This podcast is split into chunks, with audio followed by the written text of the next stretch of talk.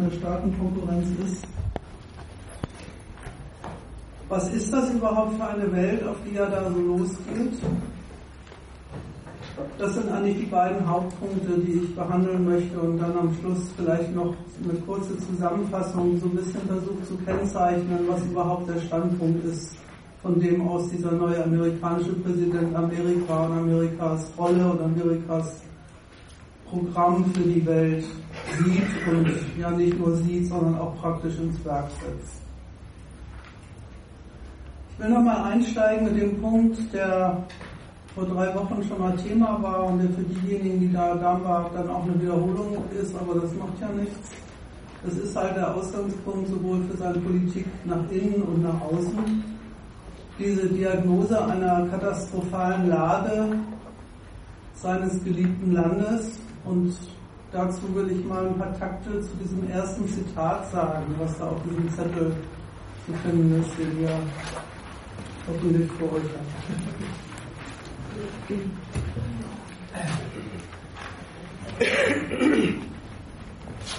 Da redet Trump über den Zustand der amerikanischen Ökonomie, wie er ihn sieht und die Art und Weise, wie er ihn sieht, weicht doch ziemlich ab von dem, was man so normalerweise aus auch amerikanischen Politikerkreisen in der Frage hört, wie Amerika so in der Weltmarktkonkurrenz dasteht. Ich lese das einfach mal vor. Viele Jahrzehnte lang haben wir ausländische Industrien auf Kosten der amerikanischen Industrie reicher gemacht. Wir haben Billionen und Aberbillionen von Dollar im Ausland ausgegeben, während die amerikanische Infrastruktur zerfallen ist. Wir haben andere Länder bereichert, deren Reichtum, Stärke und das Selbstbewusstsein unseres eigenen Landes hinter dem Horizont verschwanden. Eine Fabrik nach der anderen schloss und verließ das Land, ohne auch nur einen Gedanken an die Millionen und Abermillionen amerikanischer Arbeiter zu verschwenden, die zurückgelassen wurden. Der Reichtum unserer Mittelklasse ist von ihr gerissen worden und in der ganzen Welt verteilt worden. Das hat Trump in der Rede gesagt, unter anderem mit der er sein Amt angetreten ist. Er konstatiert also eine desaströse Lage der nationalen Wirtschaft und er sagt auch, woran die liegt, nämlich dass der Reichtum, den Amerika hat, nicht in und für Amerika verwendet worden ist, sondern gegen ihn.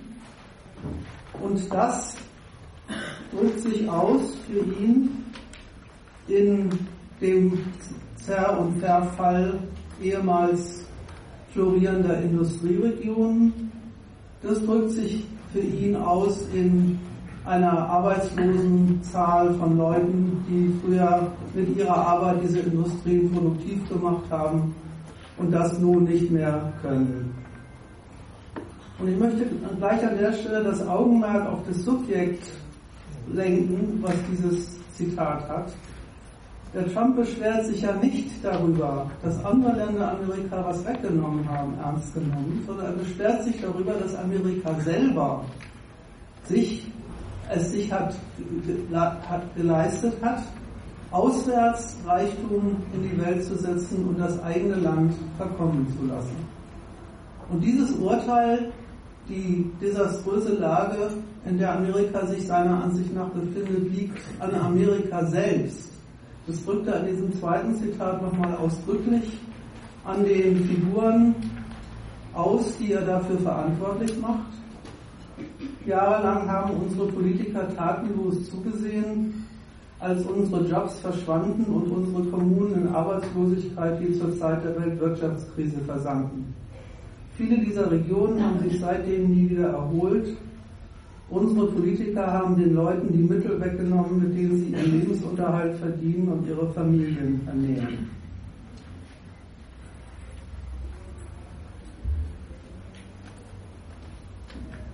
Was setzt Trump da eigentlich alles gleich? Er deutet auf soziales Elend, auf heruntergekommene Kommunen, auf kaputte Brücken und Straßen und sagt, das liegt daran, dass produktive Arbeit in Amerika kaputt gemacht worden ist, nicht mehr stattfindet. Das ist die Gleichung, Job ist das Wohl der Leute. Wenn diese Jobs entfallen, dann geht es denen schlecht. Zweite Gleichung, und wenn es denen gut geht, geht es auch der Industrie gut, dann blüht und gedeiht die amerikanische Wirtschaft. Und die dritte Gleichung, wenn die amerikanische Wirtschaft blüht, dann ist auch der amerikanische Staat reich und mächtig. Wenn man mal diese Diagnose vergleicht mit dem, wie man normalerweise, man es normalerweise kennt, die Politiker hierzulande über Arbeitslosigkeit und Arbeitsplätze reden. Das gibt es ja auch. In, da, durchaus die Berufung darauf, die Behauptung, unser vorrangiges Ziel ist es, in Deutschland Arbeitsplätze zu schaffen und zu erhalten. Aber diese Ankündigung geht ganz anders weiter.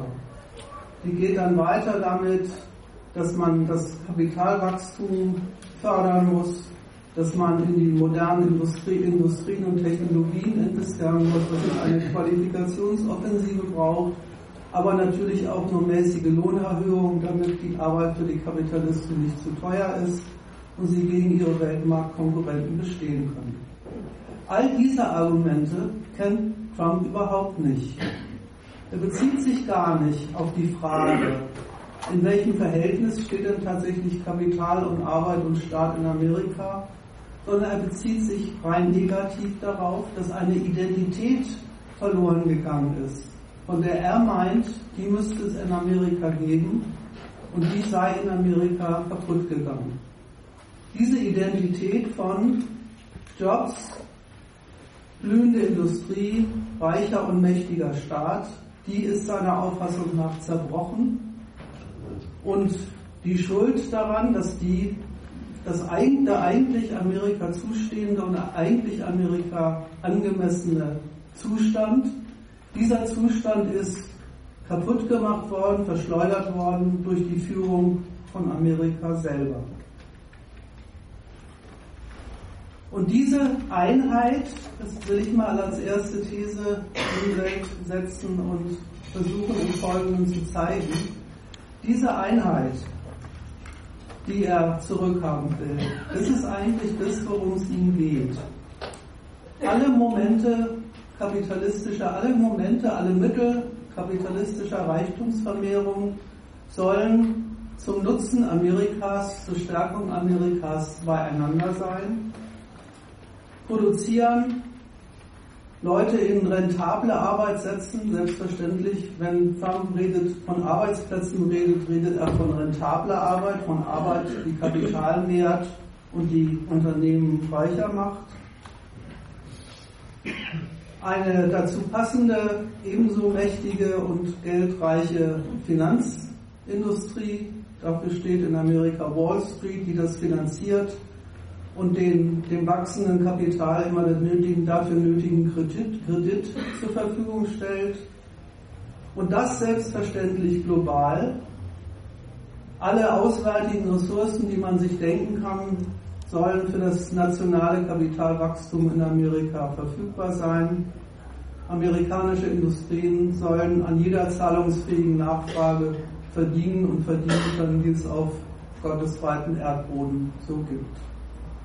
Und das gibt dann diese wunderschöne Identität, diese wunderschöne Einheit, die er für Amerika einklagt und haben will, die Einheit von Staatsreichtum und Staatsmacht, kapitalistischer Geldmacht und dem, was, die, dem, dem, was den Leuten dann dafür zusteht, eine Gelegenheit, ihren Lebensunterhalt zu verdienen.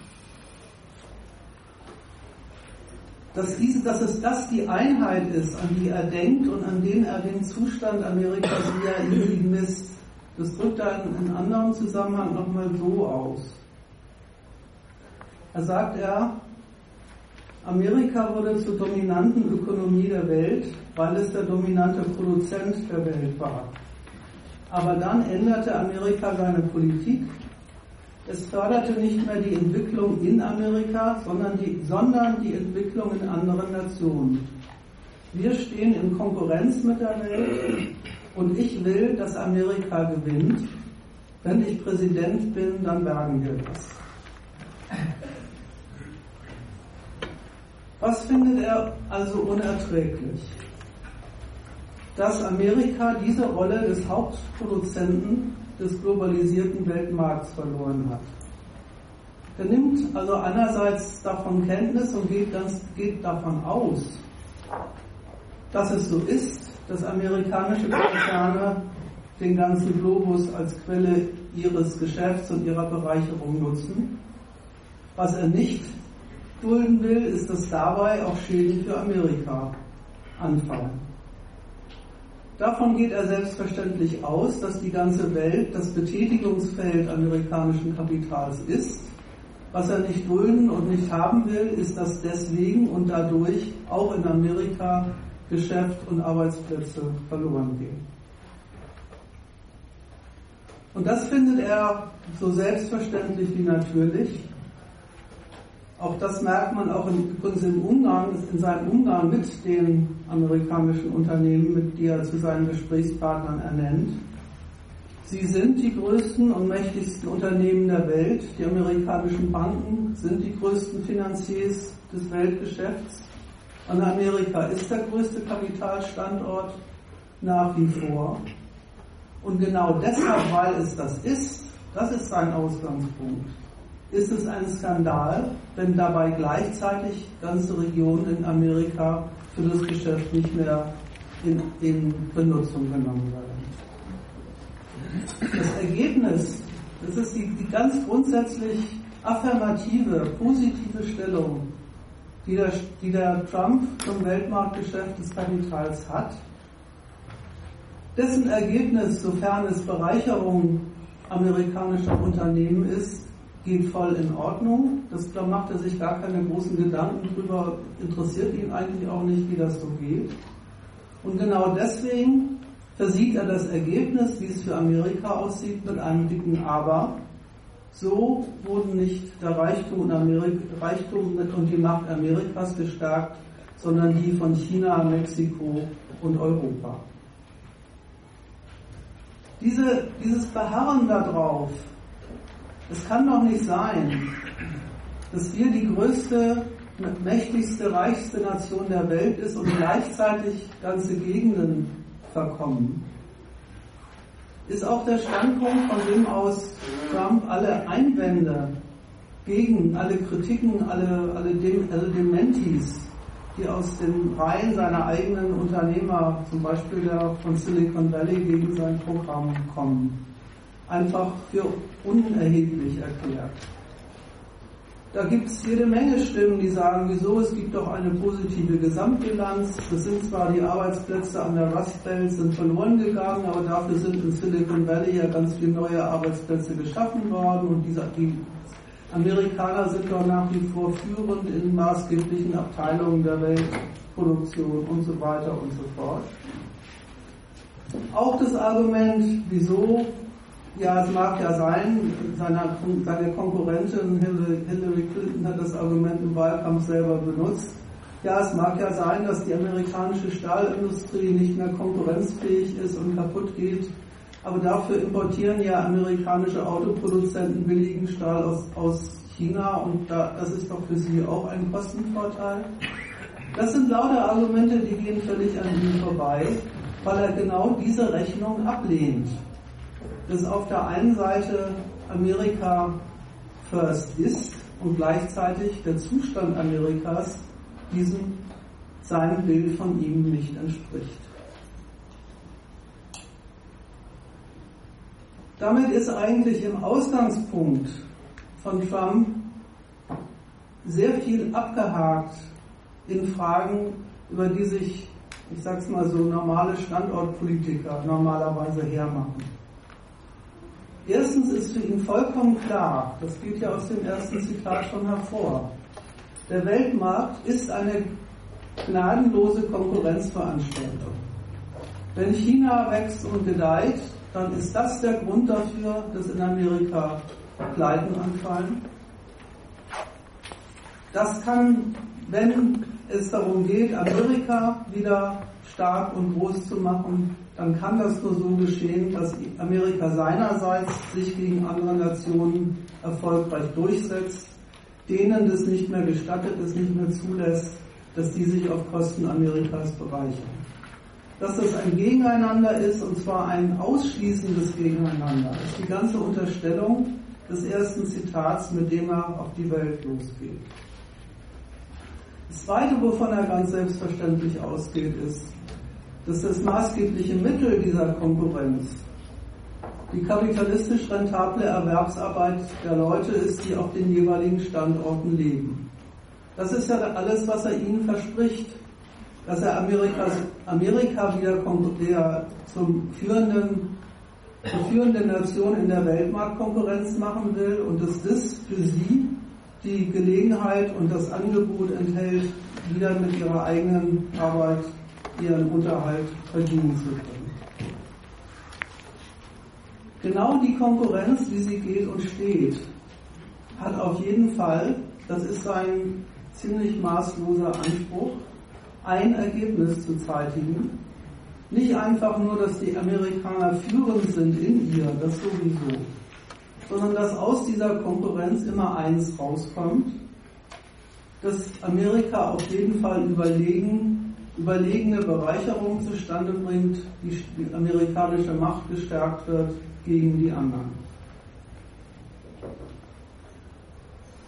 Man merkt also, von welchem Standpunkt aus er überhaupt auf die Welt und auf, die amerikanische, auf das amerikanische Binnenleben blickt. Nicht vom Standpunkt der Auffassung, Amerika ist doch eigentlich konkurrenzlos.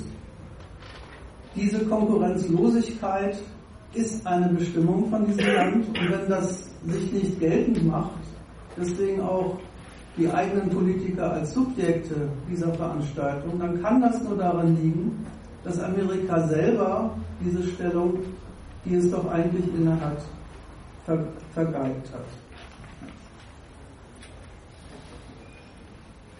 Das ist der eigenartige Widerspruch, den man auch wirklich ernst nehmen muss, den er sieht, zwischen dem, was Amerika eigentlich ist, was, was es eigentlich als Macht darstellt, eine, eine Macht, die, sich, die es eigentlich gar nicht nötig hat, sich mit anderen Mächten in irgendeiner Hinsicht zu vergleichen, die über diesem Vergleich steht, mit der Konkurrenz ja nun allemal ist, und den tatsächlichen Zustand Amerikas, dass er in, die, der, in diesen, weil, er, weil es sich selber selbstverschuldet in diesen Vergleich gestellt hat, deswegen Schäden davongetragen hat, die überhaupt nicht nötig wären, wenn amerikanische Politiker ihr Amt nur ordentlich versehen würden.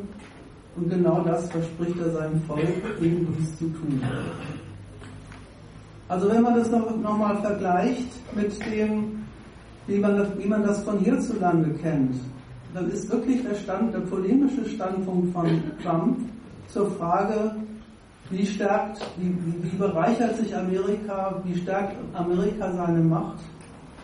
Nicht der Amerika hat sich den Verhältnissen und Notwendigkeiten des internationalen Handels anzubequemen. Also zu schauen, welche Industrien werden in, der, in Zukunft wachsen und wie können wir die Führer in dieser Industrie sein. Nicht Amerika muss sich darum kümmern, besser sein, besser zu sein als die anderen, wie man es von Frau Merkel kennt, die das ihrem Volk sagt.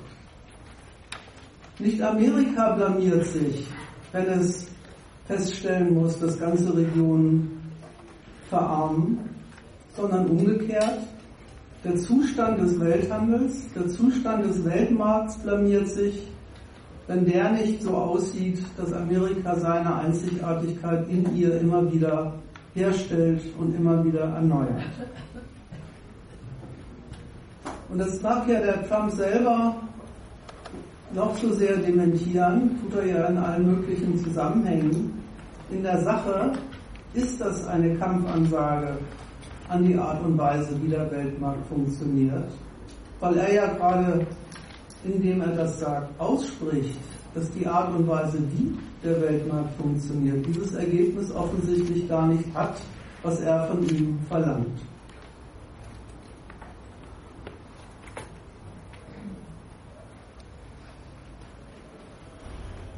Diesen Widerspruch kennt Trump nicht, dafür kennt er was anderes. Er kennt den Niedergang Amerikas als verletztes Recht der Nation. Auch das kann man diesen Zitaten eigentlich ganz schön entnehmen.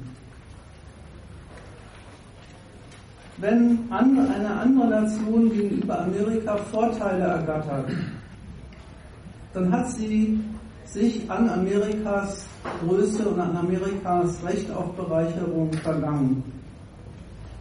Das drückt in anderen Zusammenhängen ausdrücklich so aus, dass er sagt, Amerika ist bestohlen worden. Bestehlen, das ist keine Kategorie der Handelsdiplomatie. Das ist keine, keine ökonomisch, politökonomisches Urteil über die Gründe und, und wie falsch oder richtig bestimmt aus denen heraus Arbeitsplätze geschaffen oder nicht. Sondern das stellt sich jenseits der Ökonomie auf den Standpunkt, das wäre wären eigentlich unsere Reichtumsquellen. Wenn andere sie haben, müssen sie, sich, müssen sie sie unrecht, ungerechtfertigterweise uns weggenommen haben. Und damit weist Trump ausdrücklich alle im engeren Sinne ökonomischen Gründe dafür zurück, dass Amerika so dasteht, wie es dasteht. Wenn er feststellt, China baut riesige Stahlkapazitäten auf, überschwemmt damit unrechtmäßig den Weltmarkt und macht damit amerikanisches Stahlkapital kaputt, dann fasst er das streng genommen gar nicht als Resultat eines Konkurrenzvergleichs, in dem er halt die eine Nation bei, bei sich billiger produzieren lassen kann als die andere, warum auch immer, sondern eben als ein Unrecht, was Amerika angetan worden ist durch die andere Nation und das jetzt korrigiert werden muss. Und darin steckt zugleich die sehr bornierte Überzeugung, dass es an den ökonomischen Potenzen Amerikas als solche nicht liegt, wenn Industrien abwandern. Die Fähigkeiten, die Amerika eigentlich hat, das ist Trumps feste Überzeugung, das merkt man auch an jeder Rede von ihm, die Fähigkeiten, die Amerika eigentlich hat, heben dieses wunderbare Land aus jeder Staatenkonkurrenz heraus. Gewinnen ist für Amerika immer nur, eigentlich immer nur eine Frage des Gewinnwollens. Und weil es nur eine Frage des Gewinnwollens ist, deswegen liegt es auch an amerikanischen Politikern, dass sie das vergeigt haben, dann haben sie eben das Verkehrte gewollt. Das ist eigentlich in der Behauptung, das liegt an unseren Politikern schon ausgesprochen dass es eine pure Frage der richtigen Politik ist, der, der durchgreifenden Entscheidung, entscheidungsfreudigen Politik sicherzustellen gegenüber anderen Ländern, dass dieser Nutzen zustande kommt.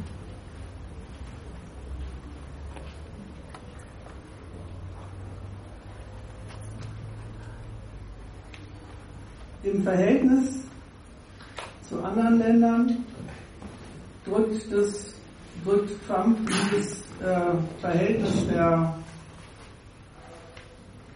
der des Diebstahls unter anderem folgender, folgendermaßen aus. Hat in einem anderen Zusammenhang gesagt, im Zentrum dieser Katastrophe, welche Katastrophe das ist, habe ich am Anfang gesagt, stehen zwei Deals. Deals ist sein Lieblingswort für Verhandlungsergebnisse, Verträge das, das North American Free Trade Agreement also, oder NAFTA und Chinas Eintritt in die WTO. NAFTA war das schlechteste Handelsabkommen der Geschichte und Chinas Eintritt in die WTO ermöglichte den größten Raub von Arbeitsplätzen der Geschichte. Das arbeitsplatzvernichtende Abkommen mit Südkorea von 2012 verdoppelte unser Handelsdefizit mit Südkorea und zerstörte fast 100.000 amerikanische Jobs. China ist für fast die Hälfte unseres Handelsdefizits verantwortlich. Sie verstoßen in jeder nur denkbaren Weise gegen die Regeln. China betreibt illegale Exportsubventionen, verbotene Währungsmanipulation und flächendeckenden Raub von geistigem Eigentum. Sie haben zudem keinen echten Umwelt- und Arbeitsschutz, was den amerikanischen Arbeiter noch zusätzlich schädigt. Ihr merkt schon, das ist eine Art, die ganze Sache zu betrachten, die sich gar nicht auf, auf irgendeine Berechnung oder Frage, wie, wie richtig oder verkehrt einlässt.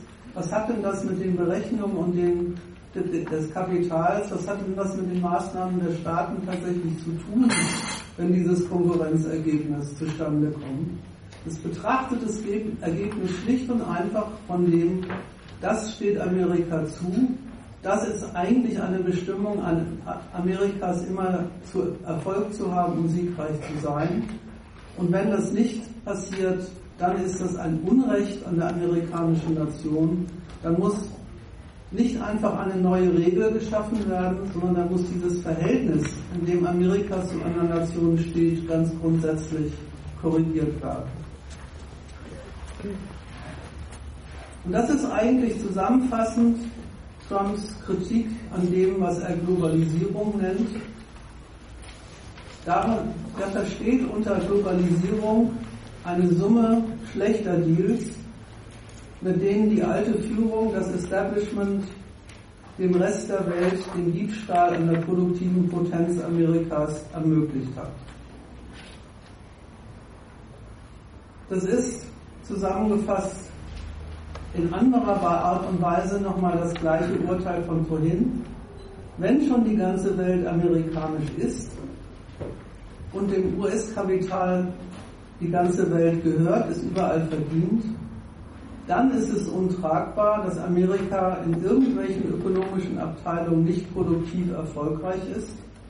Und dann kann das nur daran liegen, dass andere Nationen sich Freiheiten herausgenommen haben gegenüber Amerika, die ihnen nicht zustehen. Damit ist eigentlich auch schon klar, dass die Mittel, mit denen, mit denen Trump auf die Welt jetzt losgeht, nicht, um sowas mal negativ zu fassen, aus der Sphäre der Handelspolitik im engeren Sinne, Sinne stammen.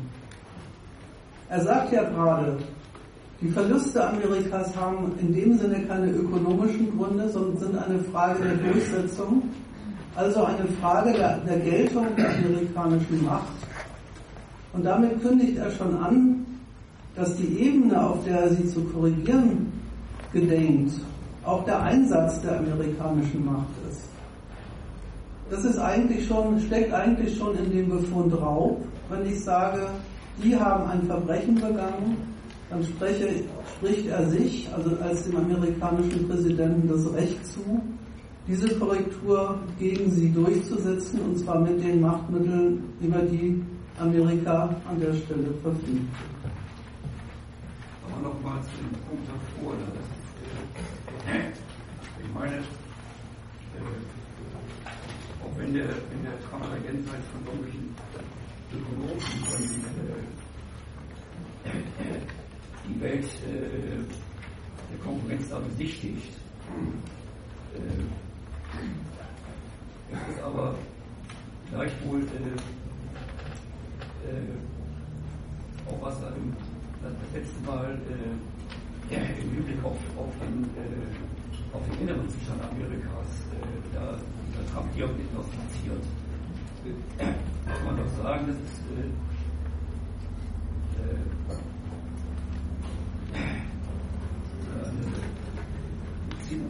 also eine ziemlich vollierte Ignoranz äh, äh, insofern, dass die, äh, die Weltmarktkonkurrenz erlebt, dass, das, dass der Weltmarkt, das war ein, so wie der Weltmarkt beschaffen war, das basierte doch einzig auf, auf äh, amerikanisch gesetzte äh, Regeln und Maßgaben.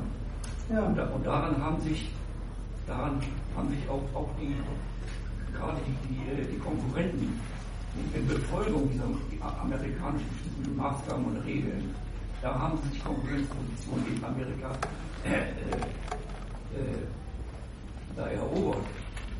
Und davon würde,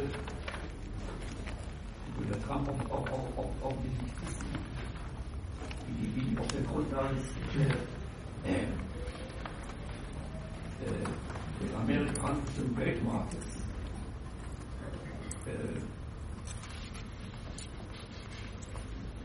sich da gegen? Ja, das aber, ist das, hm. aber das stimmt nicht, dass er davon nichts wissen will. Der würde zu dir sagen, genau da liegt das Problem. Wir haben mitgewirkt an, an Regeln, und die haben anderen Staaten ermöglicht, sich auf unsere Kosten zu bereichern. Also der wird das nicht so sehen, dass er sagt, damit will er sich nicht befassen, sondern er würde sagen, das war ja nicht das Schlimme, dass wir solche Regeln überhaupt verabschiedet haben, mitgetragen haben. Es geht um die, äh, um die Ignorierung dessen, wie das tatsächlich, tatsächlich nationalökonomische Verhältnisse für die Staaten geschaffen war. Darauf äh, wollte ich hinaus. Das stimmt ja. Das, das, deswegen ist das auch der nächste Punkt, den ich abhandeln will. Aber ich will zu dem, was du gesagt hast, nochmal an das Zitat erinnern. Wenn der, wenn der Trump sagt, Chinas Eintritt in die WTO ermöglichte den größten Raub von Arbeitsplätzen in der Geschichte, dann sagt er, da, da, haben wir ein Regelwerk, da haben wir als Amerika, das geht ja von, von sich, von der amerikanischen äh, Macht als Subjekt in diesem Verhältnis aus. Der geht gar nicht davon aus, in, in seiner ganzen Betrachtung der Welt, dass Amerika, sagen wir mal so harmlos gesprochen, ein Weltmarktteilhaber ist, der mit anderen zusammen eine WTO geschaffen hat sondern der geht ja ausdrücklich von dem selber. Das war das, was eben eigentlich schon gesagt worden ist. Da geht er selber davon aus, dass er das Subjekt dieser Regelsetzung ist. Dann, wenn, wenn er sagt, wie kann das sein, dass Amerika als die, als die, als die größte Macht auf, auf, in der Welt ein Regelwerk geschaffen hat, wo, wenn die Chinesen da reinkommen, bei Amerika Arbeitsplätze kaputt gehen. Das war doch nicht der Sinn dieses das war doch nicht der Sinn und Zweck, wofür wir den Weltmarkt eingerichtet haben. Der argumentiert ja gerade so. Der, der, der, du kannst ja auch so, kannst es ja auch mal so nehmen, der, der, rationell gesprochen greift er ja richtig damit auch den Schein an, als wäre die WTO sowas über den Staaten stehendes, was eben irgendwie existiert und gilt. Und dann muss sich halt jeder, wenn er einen Dumpingzoll erheben muss, an die WTO wenden und fragen, ob das nach ihren Regularien erlaubt ist oder nicht. Da steht er ja gerade auf dem Standpunkt. Wo kommen wir denn da hin? Das mag ja für alle anderen so sein, aber doch nicht für Amerika, dass Amerika sich von der WTO genehmigen lassen muss, ob sie chinesischen Stahl reinlassen oder nicht. Das, das, das ist genau der Punkt. Diese, diese, solche Sätze, die WTO ermöglichte den größten Arbeitsplatzraub durch, durch China, die haben einerseits was Unwahres, weil die chinesische Stahlindustrie kommt nicht durch Raub zustande. Die kommt auch nicht durch die WTO-Regeln zustande, sondern die kommt so zustande, wie im Kapitalismus Stahlindustrie immer zustande kommt, nämlich durch Kapital. Das ist sozusagen die unwahre Seite daran. Die, so wie du dich ausgedrückt hast, stimmt's ja. Die, solche Länder wie China, denen ist es gelungen, unter den gegebenen, ausgemachten Konkurrenzbedingungen kapitalistisch erfolgreich zu sein. Also die haben sich an der Welt bereichert, haben Kapital auf China gezogen, haben Kapital in China konzentriert und haben damit den Weltmarkt genutzt fürs kapitalistisch reicher werden. Aber diese, diese Aussage, die WTO-Regeln ermöglichten das China, die haben auch was total Wahres über den Weltmarkt. Und das ist das, was die Margret jetzt eben am Schluss gesagt hat. Es sind doch nichts anderes als die hoheitlichen Beschlussfassungen über, was dürfen Kapitalisten auf der Welt. Die die Bedingungen des Konkurrierens von diesen Unternehmen festlegen. Und insofern hat der Mann einen, einen sehr schlichten Schluss. Wenn uns das Konkurrenzergebnis äh, nicht passt, dann fangen wir doch gleich dabei an, dass die Regeln der Konkurrenz verlogen und, äh, und äh, verbrecherisch sind. Und eigentlich nicht mal die Regeln, sondern die, die sich in ihnen tummeln. Also das ist, das ist dann wiederum das Wahre, dieser, dieser, dieser Übergang von dem gleich auf das Verhältnis der politischen Mächte des Weltmarkts. Ich noch mal, darf nochmal zu rekapitulieren, wie zwei Sachen in dem Teil 1, äh, die erst mir widersprüchlich schienen, wie die zusammengehen. Weil einerseits war die Aussage, die Schadensbilanz, die der Trump macht, die zitiert äh, lauter äh, Misserfolge, die für, den, für das, was Trumps Position nach Amerika zusteht, worauf es ein Recht hat, die, die, diese unumstrittene äh, Erfolgsträchtigkeit dieser Nation, die das nicht äh, verwirklichen. So. Und dann war doch die Unterstreichung zu Recht. Dann sagt er aber als Grund dafür das Versagen der Regierung. Mhm. Ja. No? ja. So, und gleichzeitig, und da habe ich einen Moment gestolpert, gleichzeitig war dann ein bisschen später ein Argument, ähm, dass nicht die USA etwas zu tun hätten dafür, dass ihre Lage wieder so ist, wie es ihnen zusteht.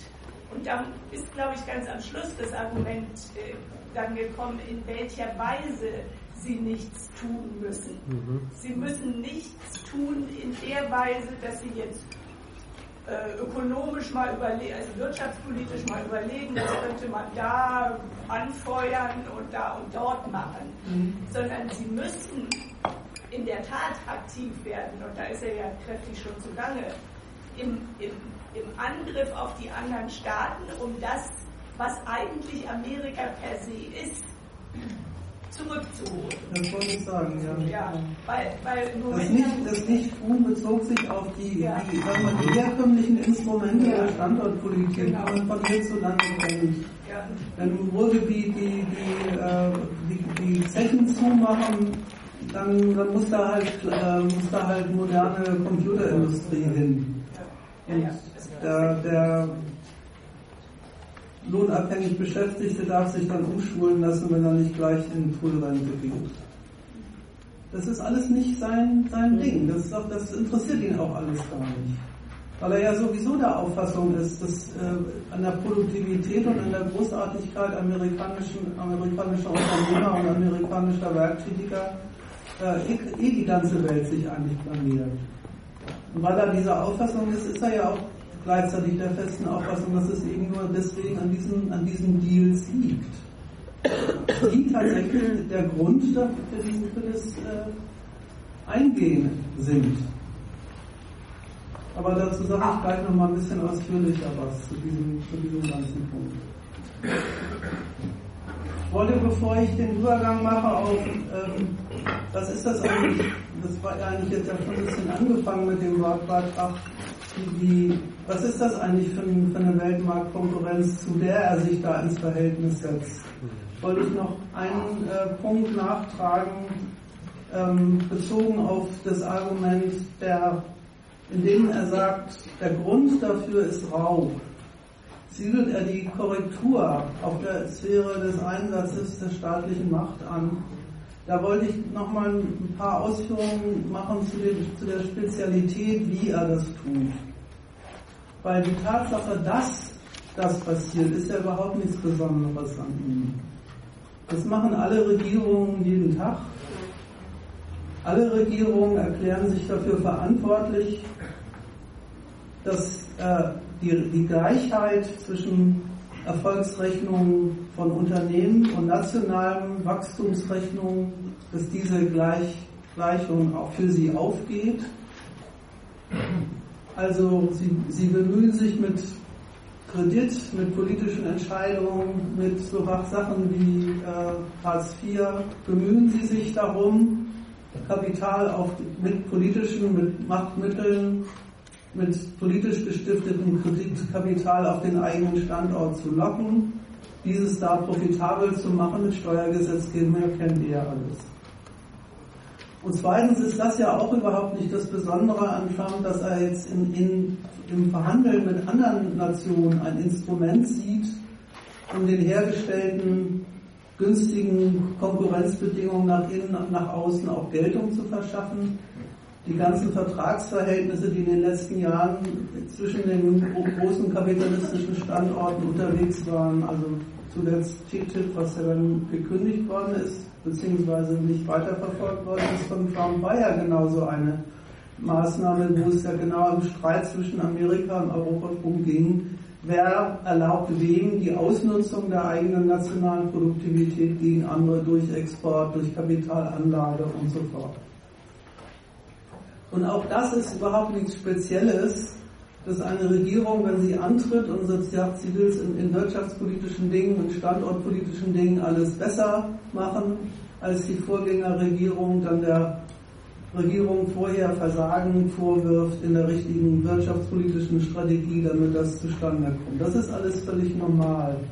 Der ganze Weltmarkt ist ein Resultat politischer Entscheidungen, politischer Herstellung von Konkurrenzbedingungen einmal nach innen und dann im Verhältnis, Erpressungsverhältnis nach außen. Und insofern ist auch der Vorwurf der Unfairness der Konkurrenz auch nicht äh, auf Trumps Mist gewachsen. Die Kategorie des Fair Trade, wenn man, wenn sie nicht äh, links oder kritisch gemeint ist, bezieht sich genau darauf, dass die Staaten sich Regeln gegeben haben für das, was handelspolitisch erlaubt ist und was handelspolitisch verboten und was sie sich dann wechselseitig an Zugeständnissen machen, an Erlaubnissen zum Verkaufen und Ausnutzen der Potenzen des anderen. Der, der Unterschied zwischen Trump und den sagt man, dem normalen, der normalen Art und Weise, wie Staaten ihre Macht und ihren Kredit zur Förderung des Kapitalwachstums benutzen, besteht darin, dass er überhaupt gleich vom Standpunkt der überlegenen staatlichen Machtmittel seine ganze Bilanz zieht. Wenn er Unrecht beseitigen will, dann ist das der Standpunkt. Wir steigen nicht ein in eine Konkurrenz um wessen Macht gilt wie viel. Wir steigen nicht ein in das System der wechselseitigen Erpressung, des wechselseitigen Zugeständnissemachens und so. Das ist ja gerade der Fehler, sagt er. Das haben amerikanische Politiker bislang gemacht. Und was ist dabei rausgekommen, sieht man ja, Rust Belt und kaputte Brücken. Also gerade die normale Art und Weise, normal ist gut, also die, die eingerichtete Art und Weise, wie Staaten als Mächte miteinander über Handelsfragen konferieren und wie sie nach innen ihre Mittel einsetzen, um ihr eigenes, ihren eigenen Standort zu stärken. Die lehnt er ja gerade ab. Er stellt sich außerhalb dieser Konkurrenz und sagt, wenn wir auf die Welt losgehen, und sie wieder zu einem Ort machen will, wo auf jeden Fall Amerika gewinnt, dann dürfen wir uns genau auf diese Ebene des, des normalen handelspolitischen Geschachers nicht einlassen. Das ist der kleine, aber dann doch sehr entscheidende Übergang zwischen einer, einem handels- und wirtschaftspolitischen Staatenverkehr wo es um zwischenstaatliche Verhandlungen über wechselseitige Zugeständnisse geht, zu dem Standpunkt eines einseitigen Ungeschehenmachens von äh, Konkurrenzergebnissen. Und für diesen Übergang braucht Trump gar nicht viel. Da braucht er nur die selbstsichere Überzeugung davon, dass eben, dass eben Amerika eigentlich konkurrenzlos ist dass diese Nation unbedingt überlegen ist und dass sie eigentlich über alle Mittel verfügt, um dieses Ergebnis des Ungeschehenmachens von negativen Konkurrenzresultaten auch herbeizuführen.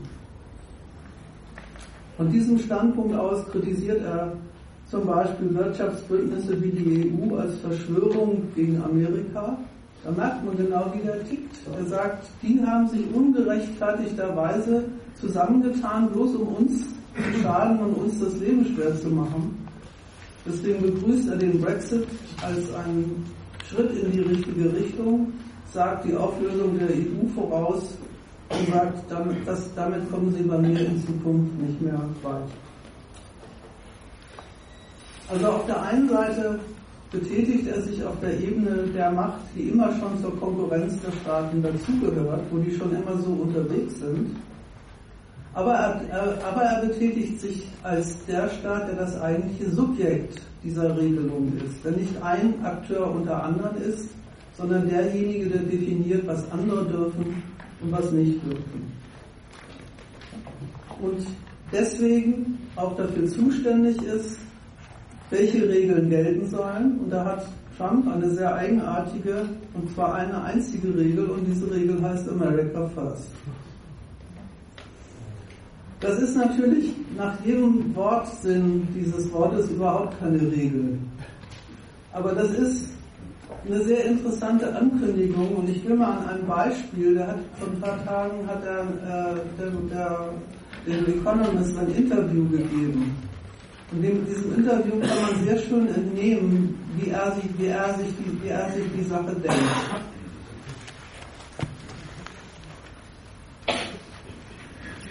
Also es ging um NAFTA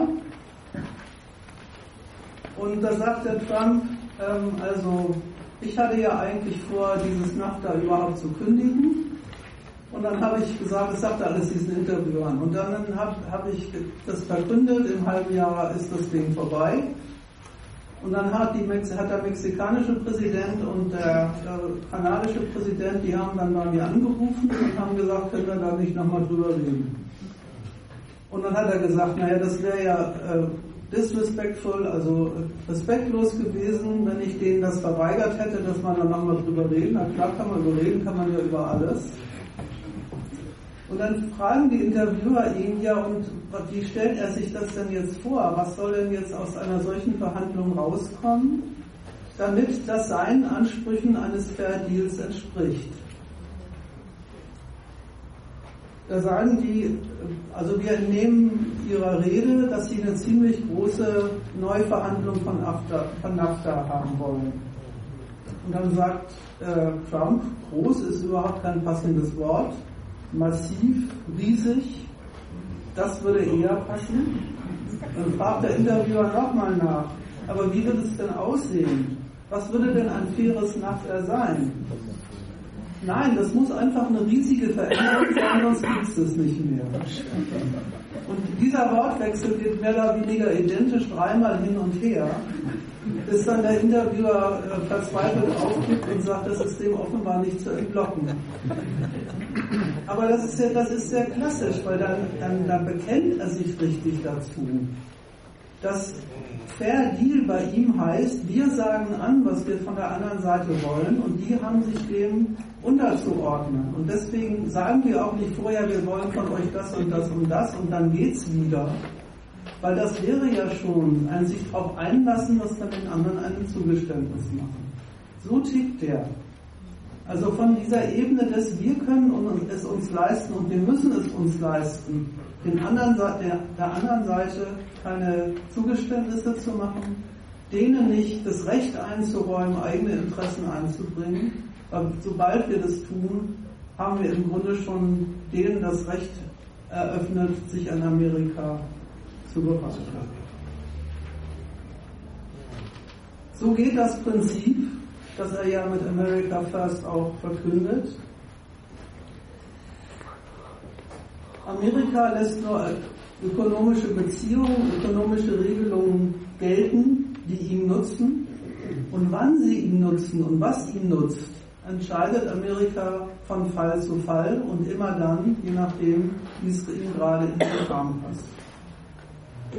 Das ist das Bekenntnis dazu, dass die Freiheit, sich das auszusuchen, wann man was von wem will, eigentlich das Entscheidende an dieser ganzen Politik ist.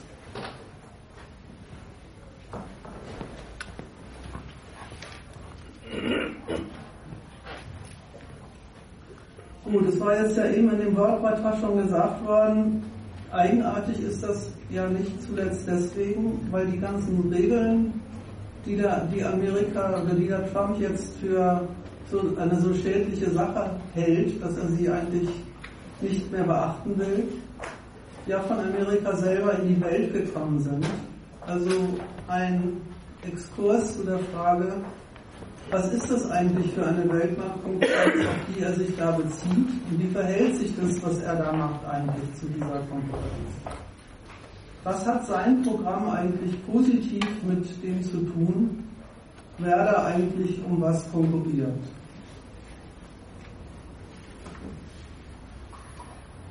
Es ist ja schon eigentlich vorhin gesagt worden, ja, das ist schon so, dass genau die Verkehrsformen und Prinzipien, die mit der Einrichtung des Weltmarkts von den USA in, in Zusammenarbeit mit den anderen großen kapitalistischen Nationen eingerichtet worden sind, dass die genau auch der Grund dafür sind, dass auch in Amerika ökonomische Schäden der Weltmarktkonkurrenz eintreten.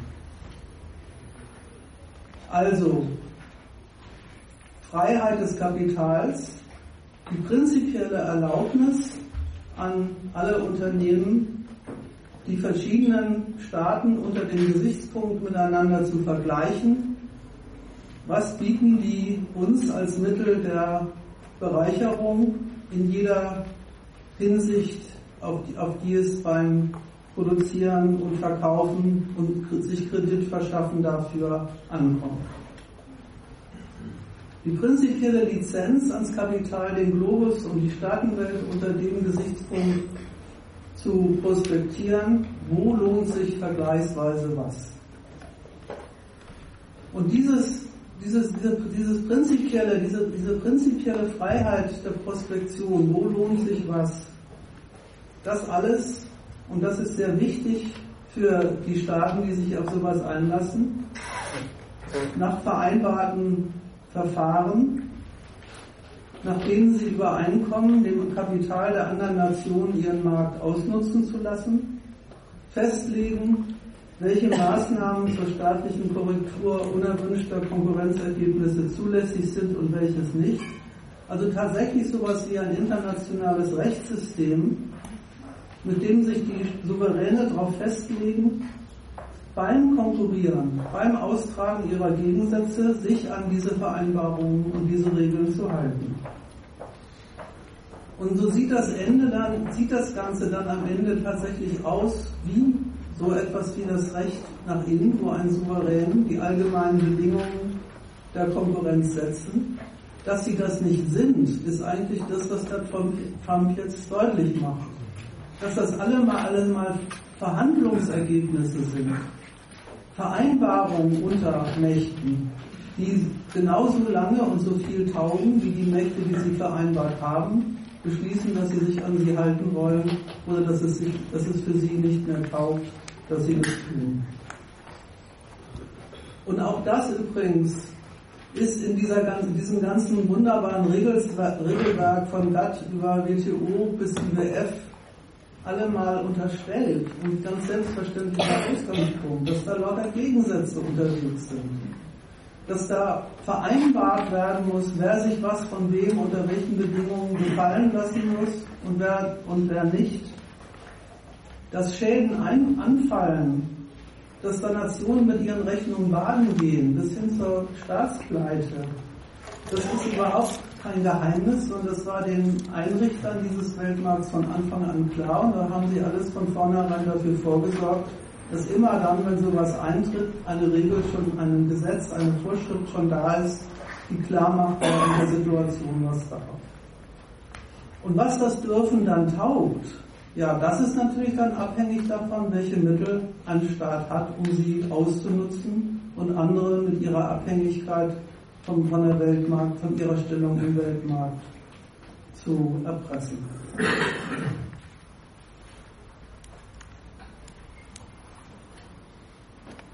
Das ist eine amerikanische Erfolgsstory, das haben sie tatsächlich hingekriegt. Und dieses hingekriegt kann man jetzt besichtigen, nämlich wie diese eigenartige flächendeckende Internationalisierung des Produzierens und Verkaufens und Kreditierens eigentlich aussieht. Bei den Produkten ist das sowieso jedem klar. Braucht jeder ja nur in seine Tasche zu gucken und sein Handy anzugucken und sich zu überlegen, aus welchen 29 Ländern die verschiedenen Teile stammen, die, in den Ding drin, drin stecken. Bei Kredit ist es auch klar, Banken kreditieren Geschäft auf der ganzen Welt und nutzen die, das, den Bedarf nach Geldanlage auf der ganzen Welt. Bei der Finanzkrise durfte man ja mit Staunen feststellen, dass die, Amerik dass die amerikanische Gesellschaft Lehman Brothers sogar bei deutschen Rentnern Käufer für ihre Anlagen gefunden hat. Das ist Globalisierung. Die produktive Benutzung nationaler Potenzen, Ressourcen, was da benutzt wird und von wem und in welchem Ausmaß und wer davon profitiert, alles ein Resultat des Vergleichs, alles diesem Vergleich untergeordnet und darüber entschieden, ob das, über das ein Land verfügt, dafür was nützt oder nicht. Und das Ganze ist soweit fortgeschritten, auch das ist übrigens niemandem eigentlich ein Geheimnis, der mal in den Wirtschaftsteil der Zeitung blickt, dass in den maßgeblichen Sphären der kapitalistischen Produktion es längst darum geht, sich Warenmärkte, ganze Abteilungen der Produktion gegen andere zu sichern, dass da Verdrängungskonkurrenz unterwegs ist, dass klar ist, eben das, was der Trump, Trump anmahnt. Ja, wenn in China, wenn China seine Stahlkapazitäten ausbaut, dann geht das auf Kosten der Amerikaner. Das Phänomen für sich ist ja überhaupt nicht abzustreiten, dass die Kapitale es eben tatsächlich mit ihrer Größe und ihrer Macht so weit gebracht haben, dass sie den Weltmarkt unter sich aufteilen und sich darum, darum konkurrieren, wer als erster mit einem neuen Produkt auf dem Markt ist, um den anderen davon zu verdrängen. Und diese Internationalisierung, die schließt ein, dass die verschiedenen Momente und Mittel kapitalistischer Bereicherung sich ziemlich disparat auf die ganzen Nationen der Welt verteilen. Rohstoffe Kreditmärkte, Billigproduktion, Industrieproduktion. Dafür gibt es richtig Standorte. Was die einzelnen Nationen jeweils ausmacht, was die darstellen, ist schon lange nicht mehr notwendigerweise eine Ensemble sämtlicher Bestandteile von Produzieren und Verkaufen. Da gibt es Länder, die leben glatt davon, dass sie Finanzplatz sind. Andere gibt es, die leben davon, dass sie Öl haben, recht und schlecht. Ein dritter lebt davon, dass Textilproduzenten in aller Welt gerne ihre Frauen benutzen, um Zeug zusammennähen zu lassen. Das ist dann das Lebensmittel des jeweiligen Staates. Und wie der in dieser Konkurrenz dasteht, das hängt ganz davon ab, wie viel das, was bei ihm abläuft, insgesamt für das Wachstum des globalisierten Kapitals taugt oder auch nicht. Und so sind die Nationen, und das gilt eben auch für Amerika, tatsächlich Teile eines globalen Markts und dieser seltsamen Arbeitsteilung, die sich eben über die Frage von Kosten und Ertrag entscheidet und sonst über nichts. So sind die Staaten tatsächlich flächendeckend und alternativlos Standorte, die davon leben, dass sie ein Eckchen oder einen größeren Anteil dieses globalisierten Markts darstellen und an ihm verdienen können. Und insofern abhängig davon, dass dieser Gesamtzusammenhang, dieses Gesamtkunstwerk namens Weltwirtschaft eben so weitergeht, wie es geht. Und das ist ja schon auch der kleine historische Scherz, der eben schon gesagt worden ist, dass genau das eigentlich der Sinn und Zweck und das Projekt Amerikas war, als sie damals nach dem Zweiten Weltkrieg diesen Weltmarkt in die Welt gebracht haben mit seinen Institutionen. Die waren, die waren und sind jahrelang die Hauptbetreiber der Freigabe aller Abteilungen der Nationalökonomie für diesen kapitalistischen Standortvergleich, für die Privatisierung von Abteilungen der nationalen Wirtschaft, damit das Kapital sich bei ihnen anlegen kann und so weiter.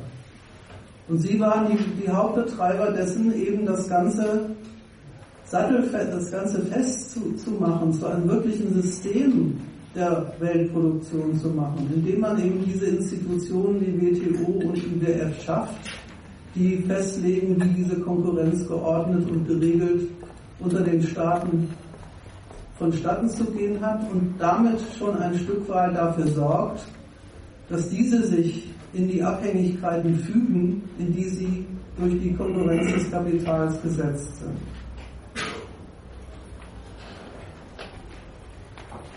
Ja, und jetzt kommt ein amerikanischer Präsident daher und sagt, so war das nicht gedacht.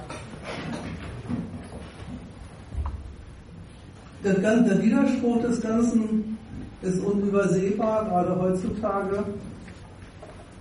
Einerseits ist es ein Gegeneinander, eine wechselseitige Bestreitung von Wachstum und Anlage. Und gleichzeitig sind alle mit allesamt, gerade die Großen, davon abhängig, dass auswärts was läuft, damit sie an ihnen verdienen können. Das hat die ehemalige amerikanische Administration noch so ausgedrückt, dass sie bei den Europäern immer angemahnt hat, die sollten sich doch mal gefälligst als Konjunkturlokomotive betätigen. Und die sollten doch mal ihre Austeritätspolitik mal lassen und stattdessen mal ordentlich Kredit schöpfen und Wachstumsförderung machen, damit der Weltmarkt wieder in Gang kommt. Und damit haben sie natürlich nicht den Weltmarkt gemeint, sondern ihre eigenen Möglichkeiten der Ausweitung des Geschäfts mit Europa. Das macht ja die Konkurrenz gar nicht weg, aber das zeigt, ja, der Gegensatz ist die eine Sache, aber die da, der darin enthaltene Notwendigkeit, den anderen als Geschäftspartner auch zu sichern und sich zu erhalten, ist dadurch überhaupt nicht weg, sondern weiter auf der Tagesordnung und darum wird dann gerungen in Vertragswerken wie TTIP und so weiter.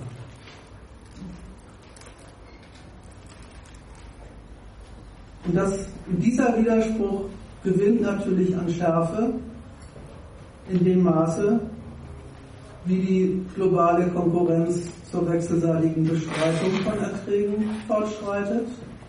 Umso nötiger, so haben es die, die Europäer und auch die amerikanische Regierung bis vor kurzem noch gesehen, umso nötiger ist allerdings eine Verständigung darüber, was man sich wechselseitig zugesteht und was man dem anderen bei sich erlaubt.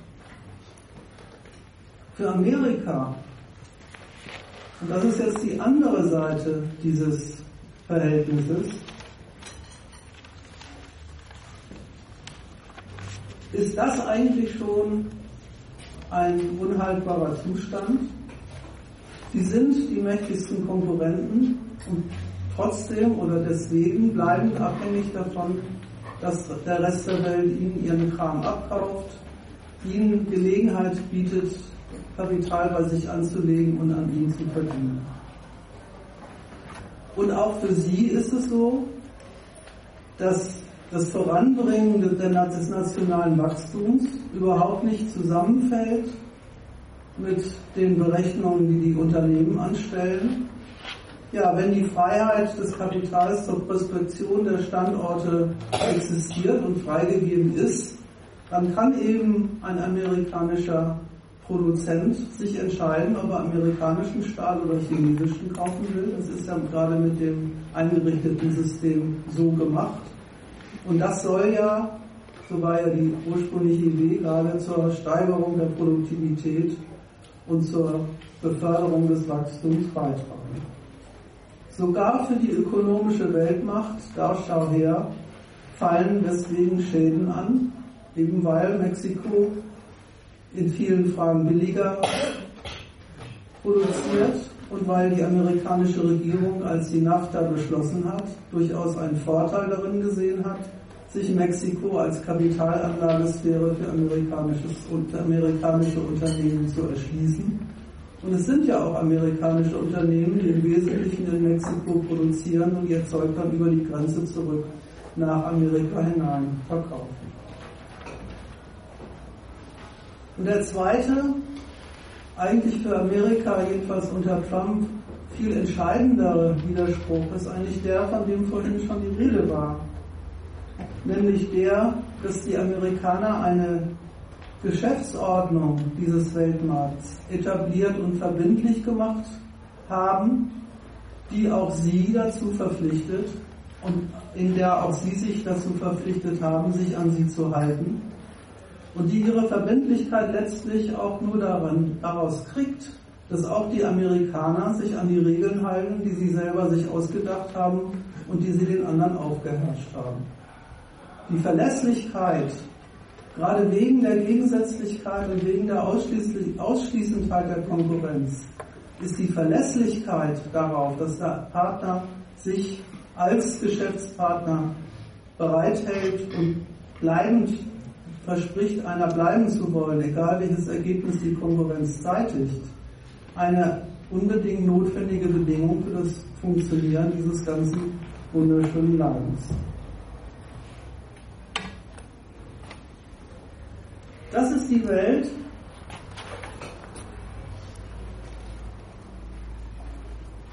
Also um das auch nochmal an den, vielleicht nochmal so um an den, an den Regeln auszudrücken.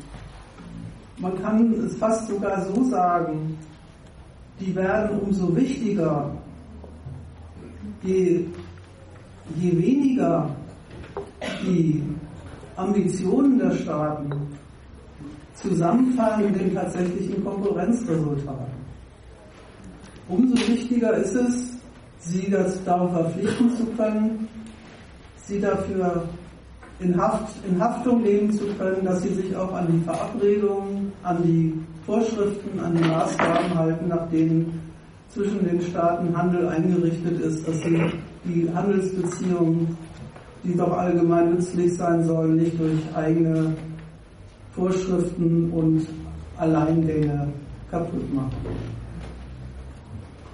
Und andererseits muss man sagen, ist es aber dann wiederum auch wieder kein Wunder, dass es ausgerechnet Amerika ist, dass die sich jetzt hinstellen und sagen, dass der, der, der ganze Laden passt mir nicht.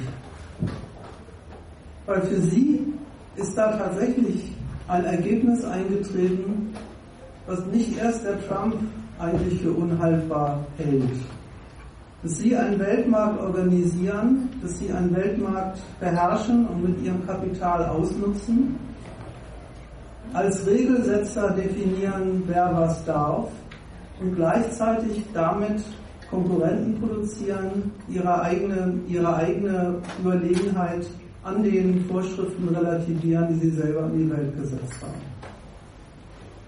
Dass das ein Widerspruch ist, daran arbeitet sich nicht erst der Trump ab, aber der hat jetzt eine neue Variante in die Welt gesetzt, eine verschärfte Variante dessen, wie Amerika diesen Widerspruch zwischen dem, was es vom Weltmarkt will und dem, wie der Weltmarkt objektiv eingerichtet ist, wie sie diesen Widerspruch vorantreiben.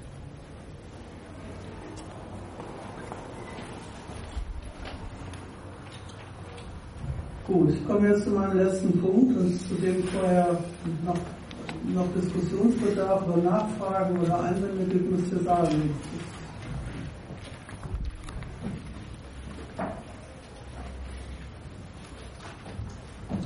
Zugespitzt müsste man auch sagen, die Regeln brauchst fürs Ausnutzen. Ja.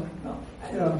Und, äh, der, der, Trump stellt sich äh, auf den Standpunkt, weil nicht bei jedem Ergebnis des Ausnutzens America First rausgekommen ist, bin ich dazu berechtigt, jede dieser Regeln, äh, je nachdem, wie es mir gerade passt, in den Wind zu, zu, schießen. Ja, aber ich wollte sagen, es ist ein objektiver Widerspruch. Ja, ja. Es ist nicht einfach, der, der stimmt nicht einfach. Nein, nein, das ist klar. Sondern, sondern der objektive Widerspruch ist der, dass der, dass, der, dass, die, dass der ganze Weltmarkt, die ganze Art und Weise, wie, die, wie der organisiert und eingerichtet ist, doch von, von, seinem, von seinem Schöpfer und Urheber her für überhaupt gar nichts anderes gedacht war und da war und da ist, als für, Amer als für Amerikas Reichtum und, und Amerikas Macht. Und nur sie, nur sie waren ja auch in der Lage, sowas wie Globalisierung überhaupt in die Welt zu setzen.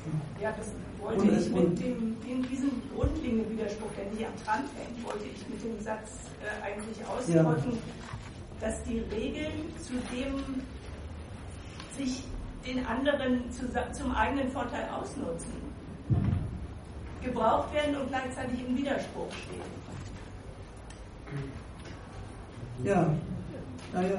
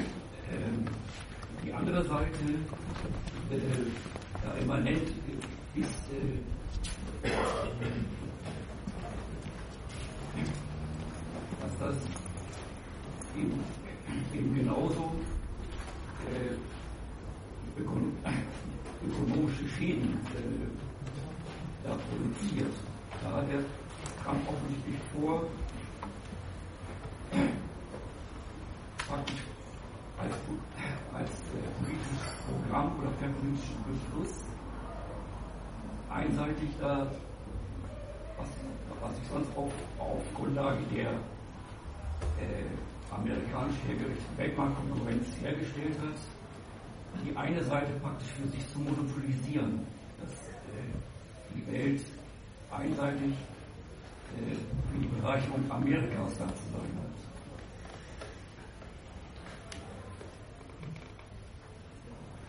Ich habe jetzt nicht verstanden, ob das eine Frage sein sollte oder.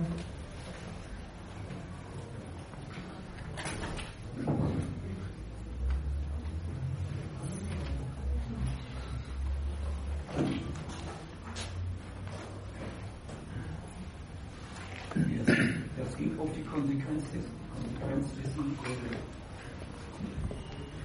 wie der Kampf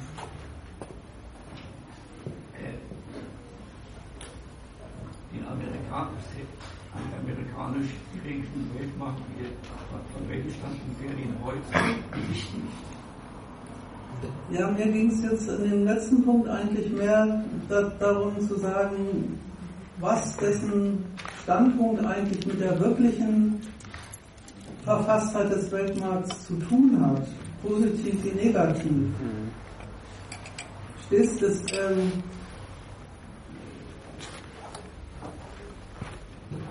Also ich sage ich sag's nochmal von den, vielleicht von den, von den Kritikern von Trump her, wenn die sagen, äh, der ist ein Feind des Freihandels, der macht den Weltmarkt kaputt, der verfällt in Protektionismus und sowas und so weiter.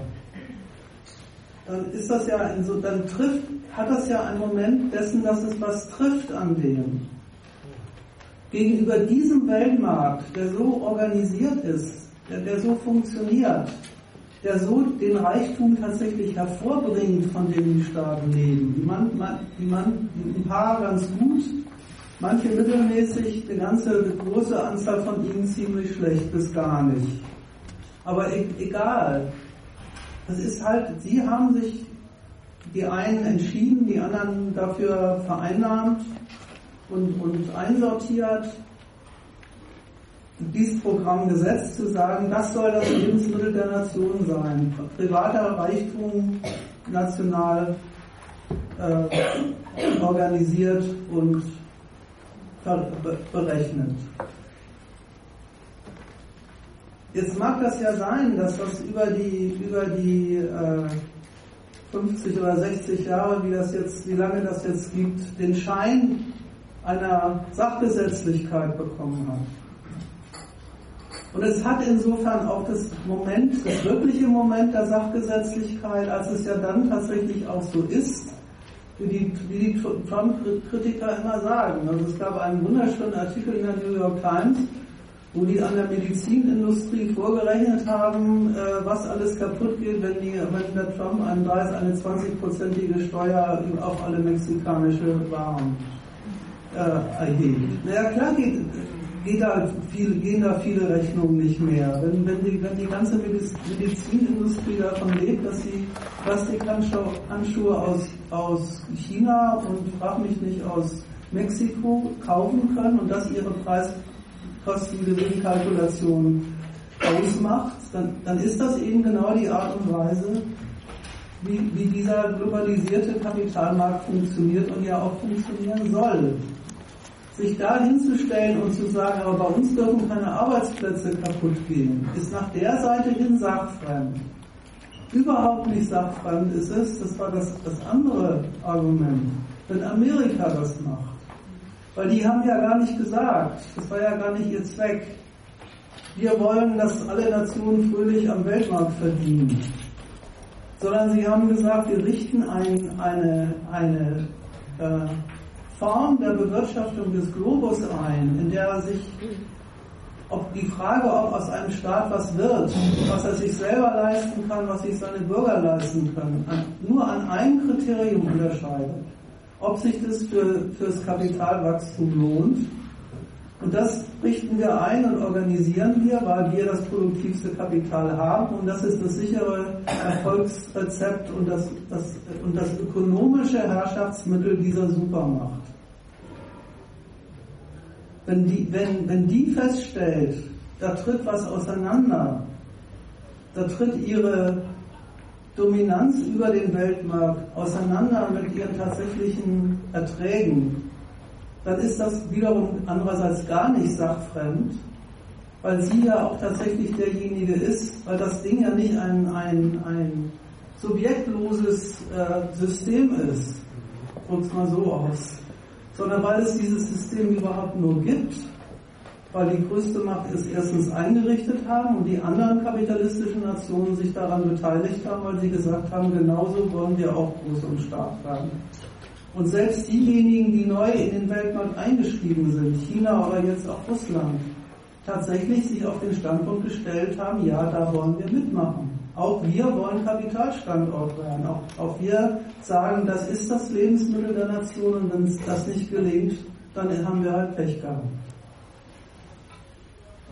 Man, man, kann ja verstehen, aber man könnte ja verstehen, muss man eigentlich mehr so sagen, wenn Staaten, die zu den äh, äh, Verlierern dieses wunderbaren Systems gehören, davon gibt es ja einige, wenn die sagen würden, was soll der Scheiß, aber dass die Amerikaner das jetzt machen, das liegt, an, liegt daran, liegt an der wirklichen Stellung, in der sie, in, die sie in diesem Markt haben.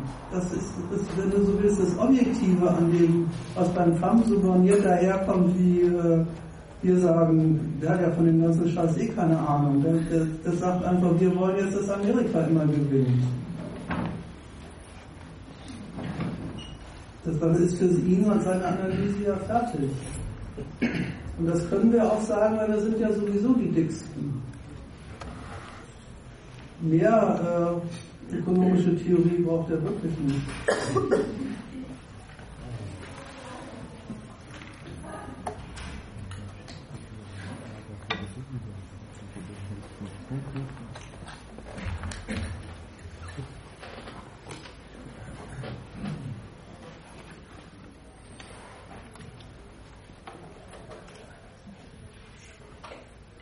Also wie gesagt, der, der, der, das, das Widersprüchliche, wenn man so will, aber auch das, das ähm, Umstürzerische an dem, was der Trump da macht, ist ja, dass er gerade nicht, wie, wie der Vorwurf des Protektionismus eigentlich nahelegt, ähm, sich hinstellt und sagt, wir ziehen uns jetzt auf Amerika zurück. Amerika produziert seine Autos nur noch für Amerika und das interessiert uns nicht. Und er, Protektionismus trifft ihn auch nach der Seite hin gar nicht, dass er jetzt irgendwie defensiv eine, eine Industrie bei sich auf dem Standort schützen wollte vor ausseitiger Konkurrenz. Das ist ja beides überhaupt gar nicht sein Standpunkt. Sondern der, der geht von, davon, von der durchgesetzten Stellung der Amerikaner in der Weltmarkt, in der amerikanischen, äh, äh, des amerikanischen Kapitals und des amerikanischen Geldes in der Weltwirtschaft aus und sagt, weil, weil wir diese Dominanz haben, weil doch auch alle auf unsere Dollars scharf sind und an die verdienen wollen, weil doch andere Kapitale sich, auch auswärtige Kapitale, siehe Siemens und BMW, sich doch auch bei uns anlegen wollen. Deswegen müssen wir denen auch sagen, unter welchen Konditionen sie das können, damit das eindeutig Amerika nützt.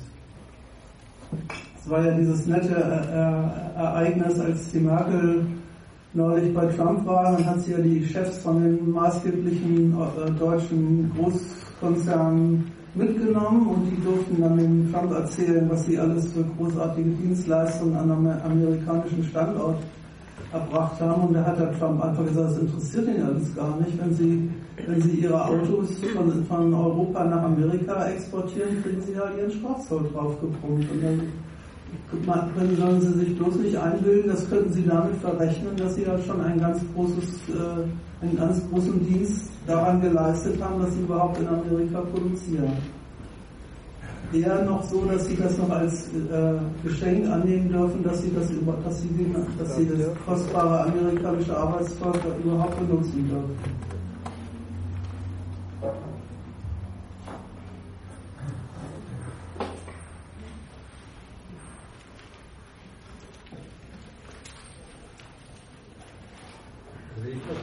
gesagt, es kann, dass jetzt das umstürzerische Moment ist. Wo ich jetzt gerade nicht auch wieder gefunden habe.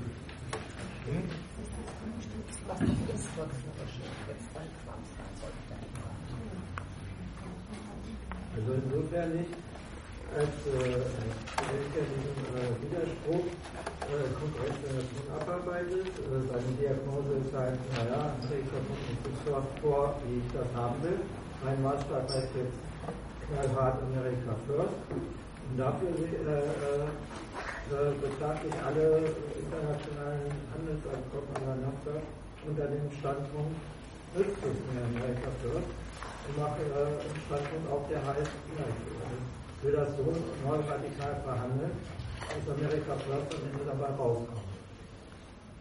So, damit sagt er ja nicht, er will gar keine Handelsabkommen, sondern er sagt nur, er will wieder neu sicherstellen, dass die Handelsabkommen genau ihn nur nutzen. Und wie alle anderen Staaten auch äh, im Weltmarkt teilnehmen, wie du auch betont hast, äh, mit dem Standpunkt der Solidierung.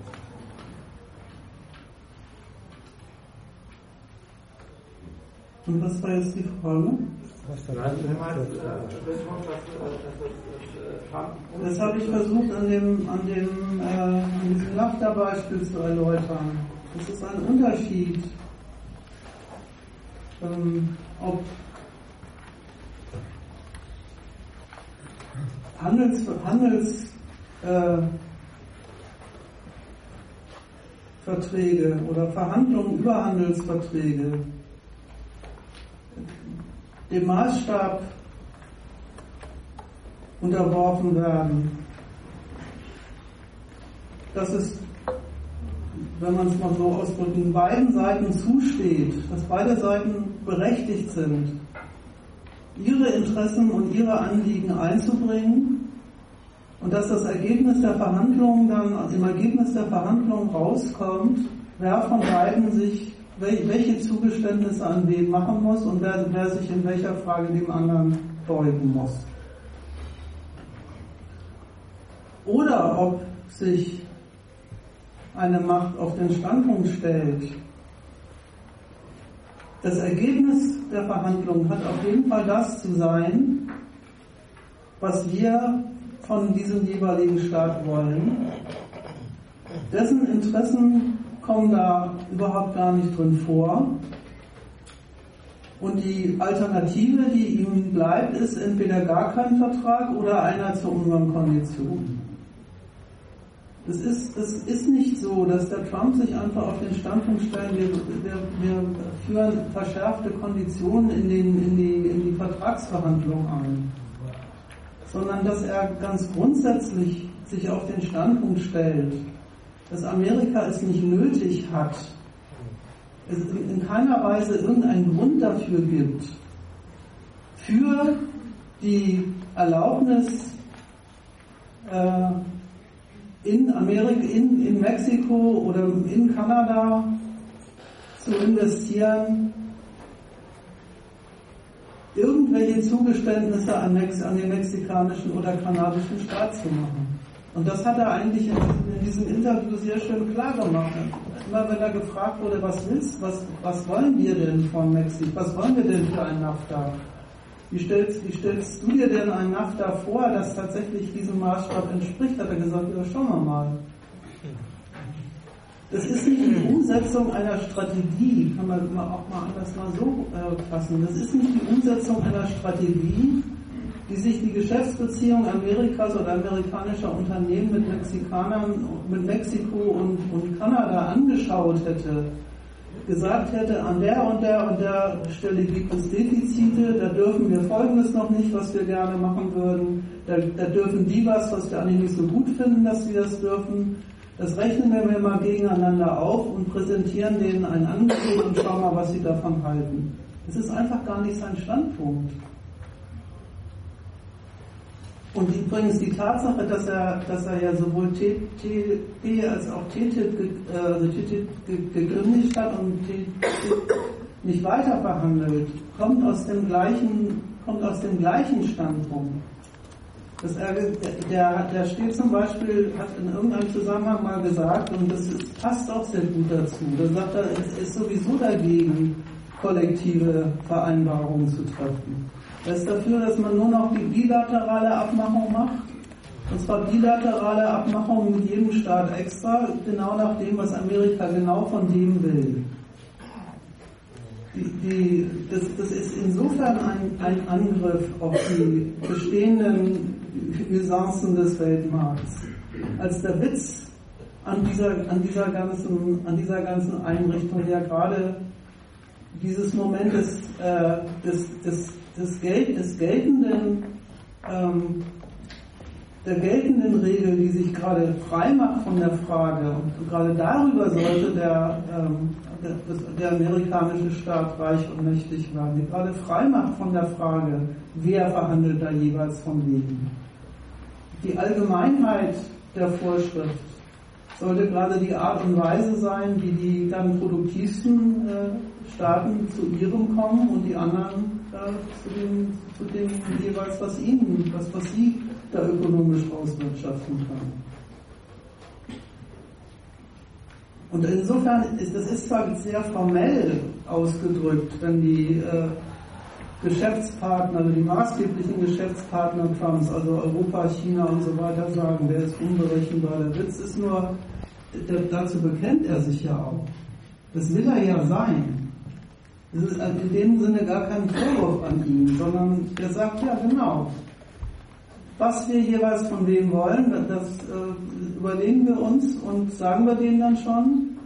Und ob ihnen das in Kram passt oder nicht, ist erstmal für uns kein Gesichtspunkt der äh, Verhandlungsführung.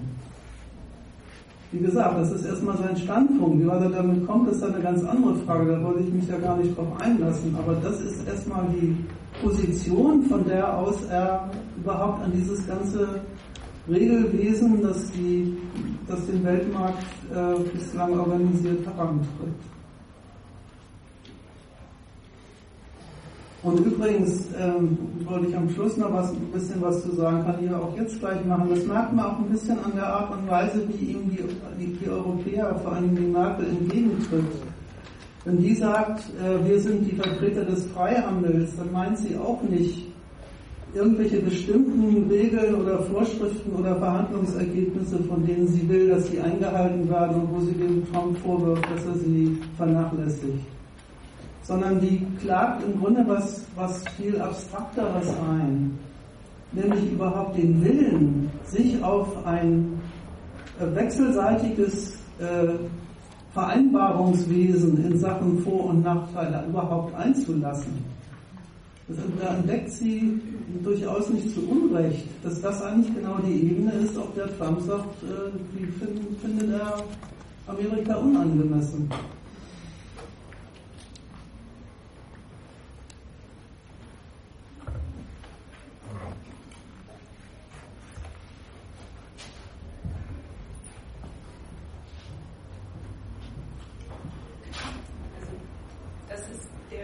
Prinzipielle Unterschied von, dem, von der Trump-Position. Gleichzeitig, und ich weiß nicht, die Frage auch daraus sich gespeist hat, gleichzeitig ist es so, dass, äh, weiß ich, was die WTO betrifft, was die Verhandlungen über TTIP auch von Seiten Europas äh, betraf, also dass man merkt, dass äh, so wie die Weltmarktkonkurrenz sich zugespitzt hat, schlampig ist das jetzt ausgedrückt, aber sage ich mal so kurz, was du mit Verdrängungswettbewerb auch gesagt, angedeutet hast, dass man feststellen muss, dass auch über den Willen hinaus, dass man zu Vereinbarungen kommen will, indem wieder konkret verhandelt wird, auch indem wieder zwischen den anderen führenden Weltmarktstaaten geht, nicht mehr großartig auf Gemeinsamkeiten sich geeinigt wird.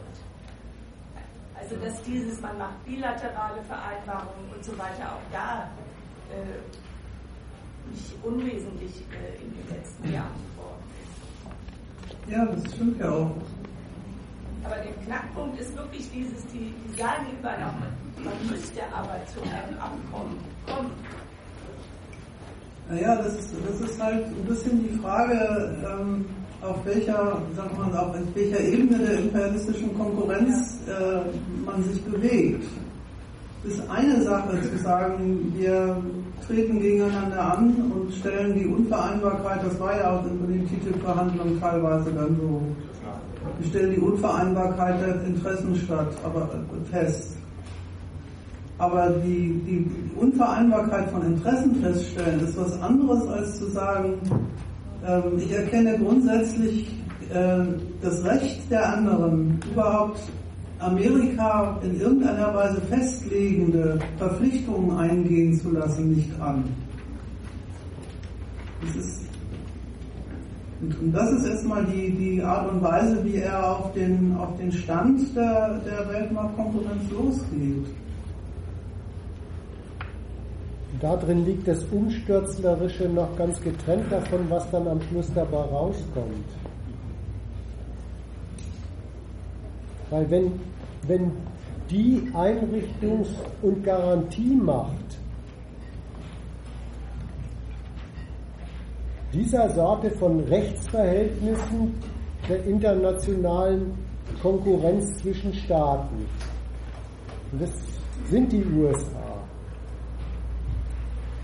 wenn, wenn die sagt, alles, was es da an dauernd umstrittenen, klar, dauernd umstrittenen, aber auch eben dauernd betätigten Abmachungen gibt, gilt insofern nicht, wenn nicht der amerikanische Nutzen dabei eindeutig herauskommt, und zwar als überlegener,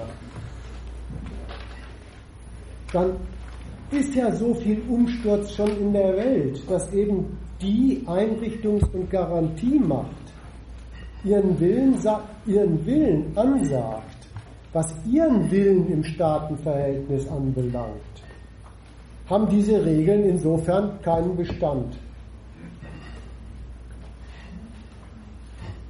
So, was dabei rauskommt, wird man sehen, aber das ist schon in der Welt und äh, darauf geht auch das Stichwort Unberechenbarkeit.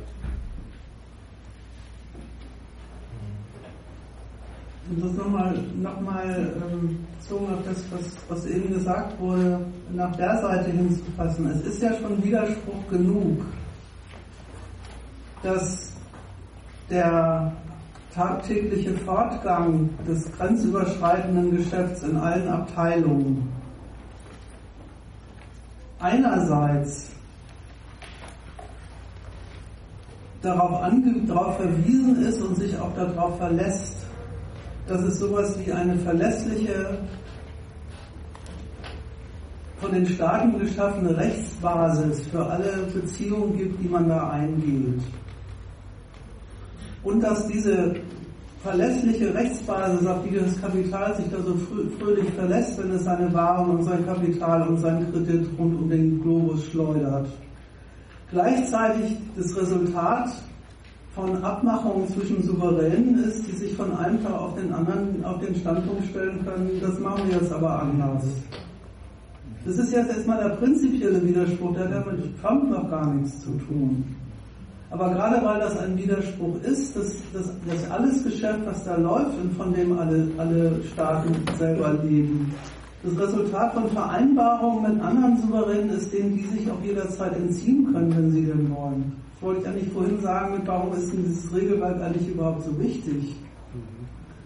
Weil es, die, weil es der Sache nach die Verpflichtung der Staaten ist. Was heißt schon Verpflichtung? Die verpflichten sich, sonst verpflichtet sich ja erstmal keiner. Äh, sich an, das, an was zu halten, was sie selber abgemacht haben. Das mag jetzt fürchterlich tautologisch klingen, aber das ist eigentlich erstmal der Witz daran. So, wenn dann, das zu ergänzen, was Jonas gesagt hat, wenn, wenn dann der, der oberste Chef der, des Kapitalismus auf dem Globus ankommt und sagt, nee, das gibt's bei mir jetzt nicht mehr. Ich mache das immer so nach meinem Ermessen, und für jeden Staat anders geschnitzt, äh, was ich von denen will und was ich meine, was die für Amerika zu tun haben. Dann ist das erstmal, und deswegen sind ja die, die anderen Staatsführer auch so ein bisschen aufgescheucht. Dann ist das der Sache nach, die ähm, das wackelig machen der, der ganzen Geschäftsgrundlage, auf der sie ihren Reichtum produzieren und, und bilanzieren. Und ob das, was da jetzt da rauskommt, das ist ja der, der Jonas schon gesagt, das, ist ja eh nicht unser Bier. Aber äh, dieses Moment von, man trennt die, die Verlässlichkeit der staatlichen Regulierung des Welthandels ab von den jeweiligen Ergebnissen, positiv oder negativ. Man macht die negativen Ergebnisse zum Gegenstand von Regeln, wie man, wie man die miteinander verhandeln kann, was da erlaubt ist an Maßnahmen, die mit dagegen zu tun ist oder so. Dann, den ganzen merkt man an, das sind Leute, das ist der, das ist der halt der zwischenstaatliche Umgang mit diesem Widerspruch, den sie sich da eingerichtet haben, den sie also auch so haben wollen. Und dem gegenüber tritt ja der Trump so auf und sagt, äh, America First ist was anderes. America First ist, wenn wir feststellen, die, die Südkoreaner sind schuld daran, dass, wie viel, ich weiß, was hat er sich zusammengezählt, wie viel das da sind? 20.000. 100. Dann müssen wir Südkorea, Südkorea gegenüber andere Seiten aufziehen. Dann ist erstmal überhaupt keine Auskunft darüber zu erhalten, was dann jetzt das, der Gegenstand der Verhandlungen sein soll. Das macht erstmal die sag mal so höflich, die Verunsicherung auf den höchsten Stufen der imperialistischen Weltordnung aus. Wenn der Trump die weltmarktmäßig organisierten Institutionen so kritisiert und das mit Deals ersetzen will, dann ist auch für jeden, der sich auf seinen Deal einlässt, überhaupt nicht klar, dass der Deal dann hinterher gilt. Wenn ihm das Ergebnis nicht passt, ist der Deal auch wieder hinfällig. Ne? Das ist diese Trennung, die es da vorher gegeben hat, die macht er ja, äh, also dieses Objekt, diese Objektivierung der Regeln, die da äh, drin die macht er ausdrücklich rückgängig. Und bezieht ihn nur auf den Nutzen, den er für Amerika da sehen will. Das kann sich dann mit jedem Tag neu ändern.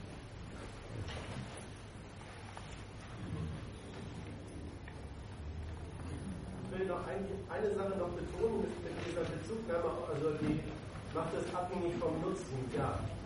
Ähm, die, das, das Ausgang, die Ausgangsfrage mit dem umstürzlerischen Weg, da meine ich, da muss man noch betonen,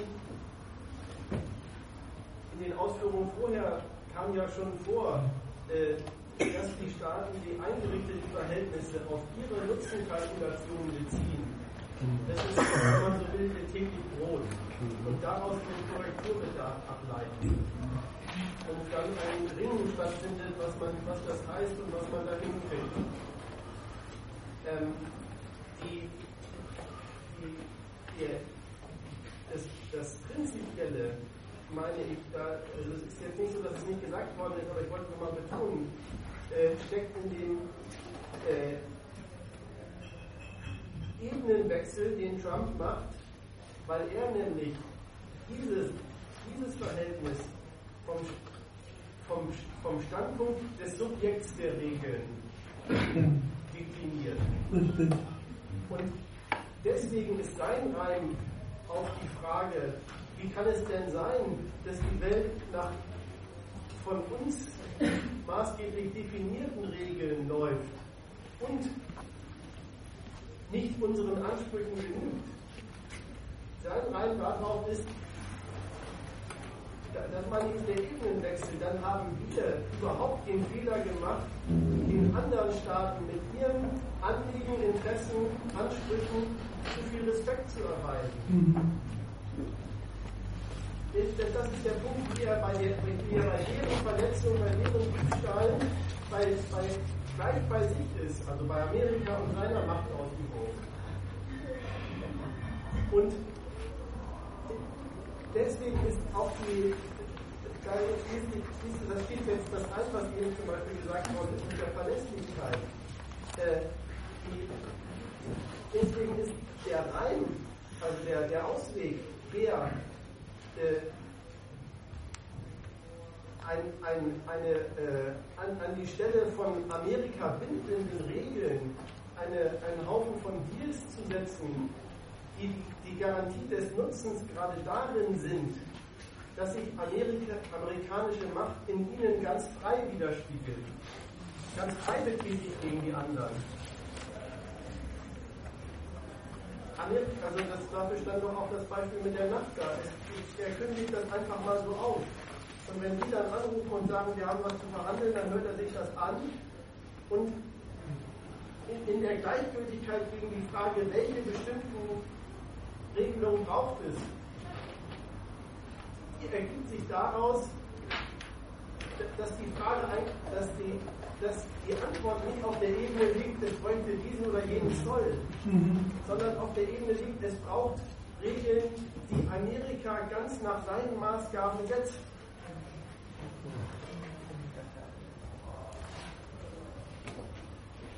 Und der Gleichung, die garantieren dann auch unseren Nutzen.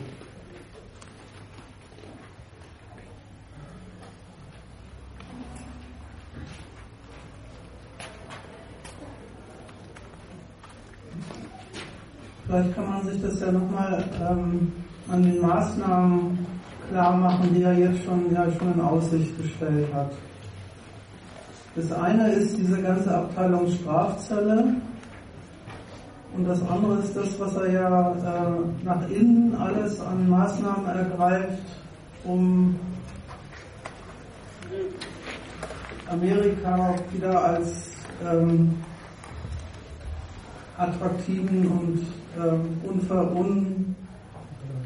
unschlagbaren Kapitalstandort herzurichten.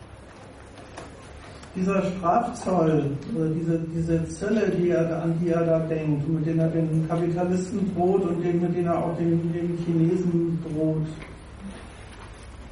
die haben ja die Eigenart an sich, dass sie das unterscheidet sie auch von einer normalen protektionistischen Maßnahme, gar nicht darauf berechnet sind, irgendeine spezifische Wirkung in dem Sinne herbeizuführen, dass man sagt, jetzt schütze ich die amerikanische Industrie vor den auswärtigen Importen, indem ich eine bestimmte Ware mit einem Zoll belege. Sondern es ist eigentlich, sind eigentlich Demonstrationen dessen, ähm, welchen Schaden Amerika anderen Staaten oder auch Unternehmen äh, zufügen kann, wenn die nicht ihren äh, Anforderungen genügen. Also das, das ist ein Instrument, da merkt man auch, das ist ein Instrument der, ja, das, das fungiert gar nicht mehr nach der, nach der Logik der Abschreckung, als nach der Logik einer, einer, einer ökonomischen Maßnahme im engeren Sinne, dass man jetzt sagt, so jetzt gibt es auf, auf, auf Stahl einen Dumpingzoll und dann bleiben die chinesischen, werden die chinesischen Stahlimporte teurer und dann können die Amis wieder konkurrieren. So tickt der gar nicht. Und die, die andere Seite von dem, wenn man sich anschaut, was er jetzt dann noch, worum man das jetzt, diese Drohung oder diese Ankündigung von, von äh, Strafzöllen gegenüber unerlaubten äh, Ausnutzern des amerikanischen Marktes oder auch gegenüber Kapitalen, die statt in Amerika zu produ produzieren, ihre Autos aus Europa oder China oder sonst wohin, woher nach Amerika importieren. Die andere Seite davon sind ja diese, sind ja die Maßnahmen, die er nach innen ergreift, um praktisch zu demonstrieren, Amerika ist ein unschlagbares Angebot. Also ähm, Rücknahme von Umweltschutzauflagen, äh, wieder rückgängig machen von Vorschriften fürs Finanzsystem, die der Obama erlassen hat im, im Zuge der Finanzkrise. Steuersenkung, lauter Maßnahmen, wo er sagt, wir haben, wir haben es in der Hand und in, als Amerika auch, auch die Mittel dafür, um die Kostenrechnung des Kapitals, und zwar egal welchen Kapitals, äh, zu beflügeln und die nutzen wir, nutzen wir aus. Bezieht sich nicht auf bestimmte Branchen, bezieht sich nicht auf die Förderung an bestimmte Abteilungen der nationalen Wirtschaft, sondern bezieht sich ganz grundsätzlich darauf, einen Vergleich, einen Anlagevergleich zu provozieren gegenüber anderen, äh, gegenüber anderen Standorten.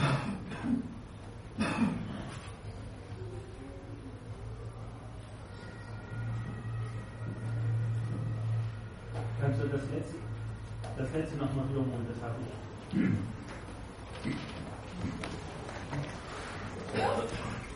das ist, wie soll man das ausdrücken, das ist kein Konjunkturprogramm im engeren Sinne, sondern, sondern das ist die Idee, der amerikanische Staat hat bisher das äh, Wachstum des Kapitals, die Anlage von Kapital in Amerika durch lauter Fesseln und Schranken behindert. Und die räumen wir jetzt mal aus dem, aus dem Weg. Also auch da hat er nicht in die, in die, in die Welt geguckt, in seine, in seine Ökonomie und die, und die Unternehmen, die es da gibt und sagen, die können das jetzt gut gebrauchen. Sondern er argumentiert mir umgekehrt. Was ist eigentlich die Rolle des Staates bei der Beförderung des Kapitalwachstums? Ja, dem zu ermöglichen, sich in aller Freiheit und ohne unnötige Schranken unnötige Auflagen und unnötige finanzielle Belastungen seinem Gewerbe nachzugehen. Da, also das ist die, das ist die Marschroute oder die Leitlinie, unter denen er diese ganzen Maßnahmen nach innen äh, sich verordnet, was sich zum Beispiel auch daran niederschlägt, dass er überhaupt ganz prinzipiell sagt, ein Drittel aller, aller Auflagen müssen weg. Egal welchen Inhalt die haben, weil Auflagen vom Staat gegenüber der Industrie sind immer schlecht. Also deshalb kratzt ihm das doch auch überhaupt nicht, dass ihm äh, von riesiger, also europäischer und sonstiger Öffentlichkeit, Ökonomen und auch Politikern dauernd vorgerechnet wird, dass das doch auch einen Schaden dann für Amerika beinhaltet, wenn er Regeln äh, kippt. Weil ja. der Witz ja ist, dass er zeigen will, ich bestehe darauf, dass ich die Regeln setze zu meinen Konditionen von dem Maßstab äh, Amerikas Erfolg. So, was du mit demonstrativ eigentlich ausdrücken wolltest. Das heißt jetzt, damit ich nicht sagen, die Folgen sind ihm scheißegal, aber erstmal kalkuliert er nicht so, dass er abwägt. Ja.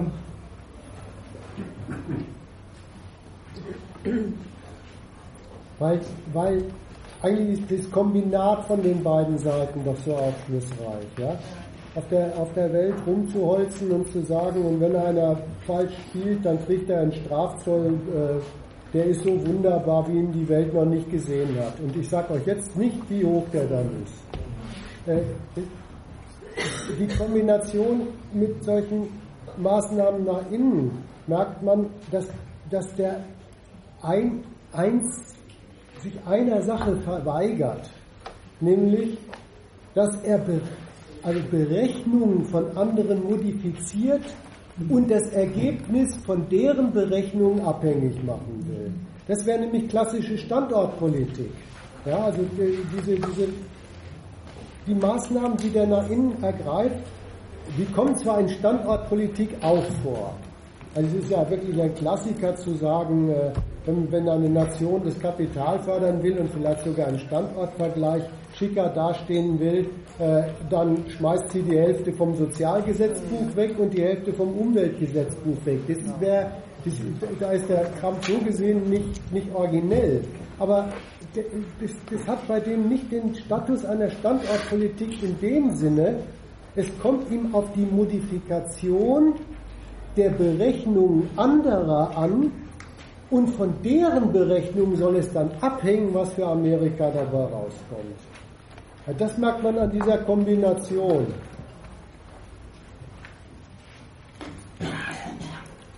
Das würde eben auch nicht zu seiner Kritik passen. Äh, wir haben es in lauter Handelsvereinbarungen viel zu sehr anderen gestattet, zu ihren Gunsten mit uns Berechnungen anzustellen.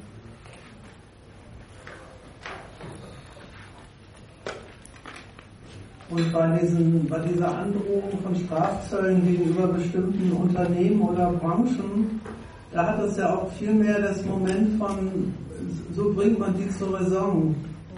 So, so, so macht man die mal darauf aufmerksam, wie, wie man, wie der amerikanische Staat einfach durch einen Federstrich äh, ihnen einen Strich durch die Rechnung machen kann.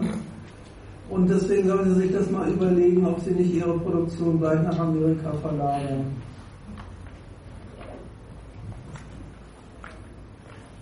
Also das, das zielt auf die, auf, der, auf die Ebene der Unternehmenspolitik, wenn überhaupt, und nicht auf die Ebene der, der Kostenrechnung. Und übrigens so, so begreifen die amerikanischen Unternehmen das auch.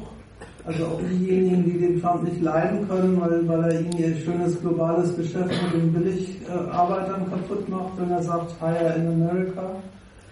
Äh, da ist es ja genauso. Die, die, das sagte, das ist ihnen vollkommen egal. Er will eben, äh, dass America First auch in dieser Frage herrscht und dann haben sie sich, dann ist ihr Argument, aber wir sind doch gerade dadurch ein Beitrag zum amerikanischen Standort, dass wir uns unsere, unsere Belegschaft auf dem ganzen Globus zusammensuchen, das zählt dann halt einfach nicht.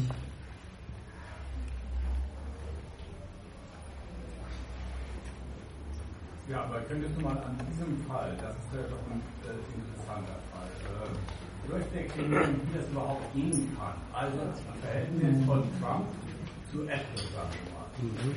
Apple produziert äh, diese iPhones und sonst was überall auf der Welt, Billiglöhne und so funktioniert überhaupt Imperialismus, dass sie auf der einen Seite dort produzieren und dass sie auf der anderen Seite äh, die ganze Welt mit, mit ihren äh, iPhones überschwemmen. Mhm. So.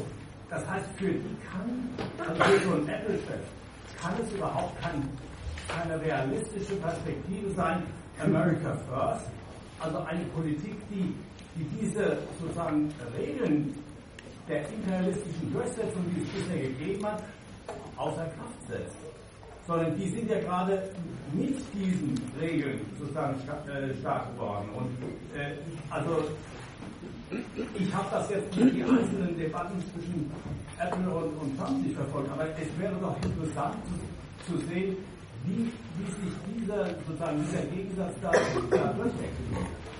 Das werden wir dann hier noch erleben. Nein, aber bei, eine Sache, eine Sache ist halt jetzt in der Welt. Was in der Welt ist, ist, es ist für Apple ab sofort eine realistische Perspektive, dass das, was es bislang für seine realistische Perspektive gehalten hat, nicht mehr realistisch ist. Nimm's mal ernstlich so und damit sind die befasst. Und das ist, das ist dieses mit äh, derzeit ist das keine Frage, an welcher Kostenschraube drehen wir, um dieses Problems Herr zu werden. Mach das mal.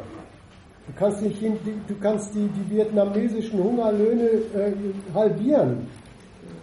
Aber wenn der, wenn der Trump sagt, vielleicht mache ich bei euch Strafsteuern, Strafsteuern, dann war das nicht das Mittel der Wahl. Das ist das, wo ich sage, das ist jetzt schon in der Welt. Ne? Und alles andere, das ist, äh, das ist wirklich ein bisschen spekulativ. Wenn man das wüsste, dann wüsste man ja, welche Papiere man kauft, in denen man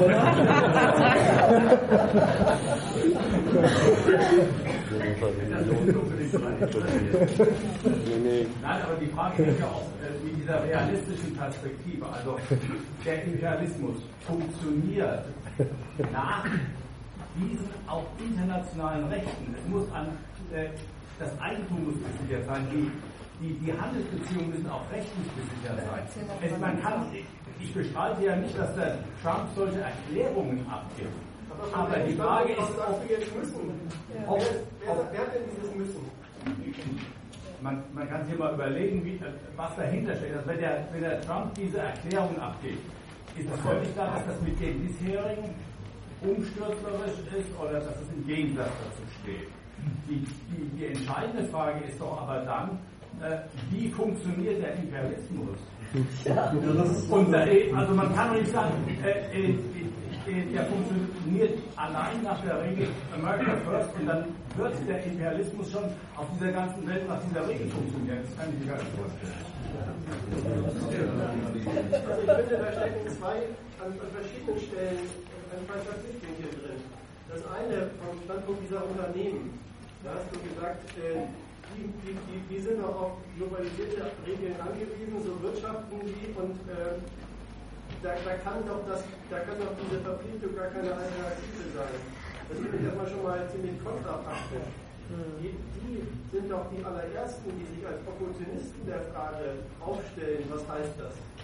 Was das dann heißt, ja, vielleicht verlagern sie auch irgendeine Produktion zurück oder was auch immer, aber dass die äh, irgendwie den Standpunkt hätten, es braucht doch äh, äh, den, übergeordneten Standpunkt, es bräuchte doch Regeln und ähm, das gegen die, die wenden, die gerade die Regeln zu ändern an, an, ankündigen.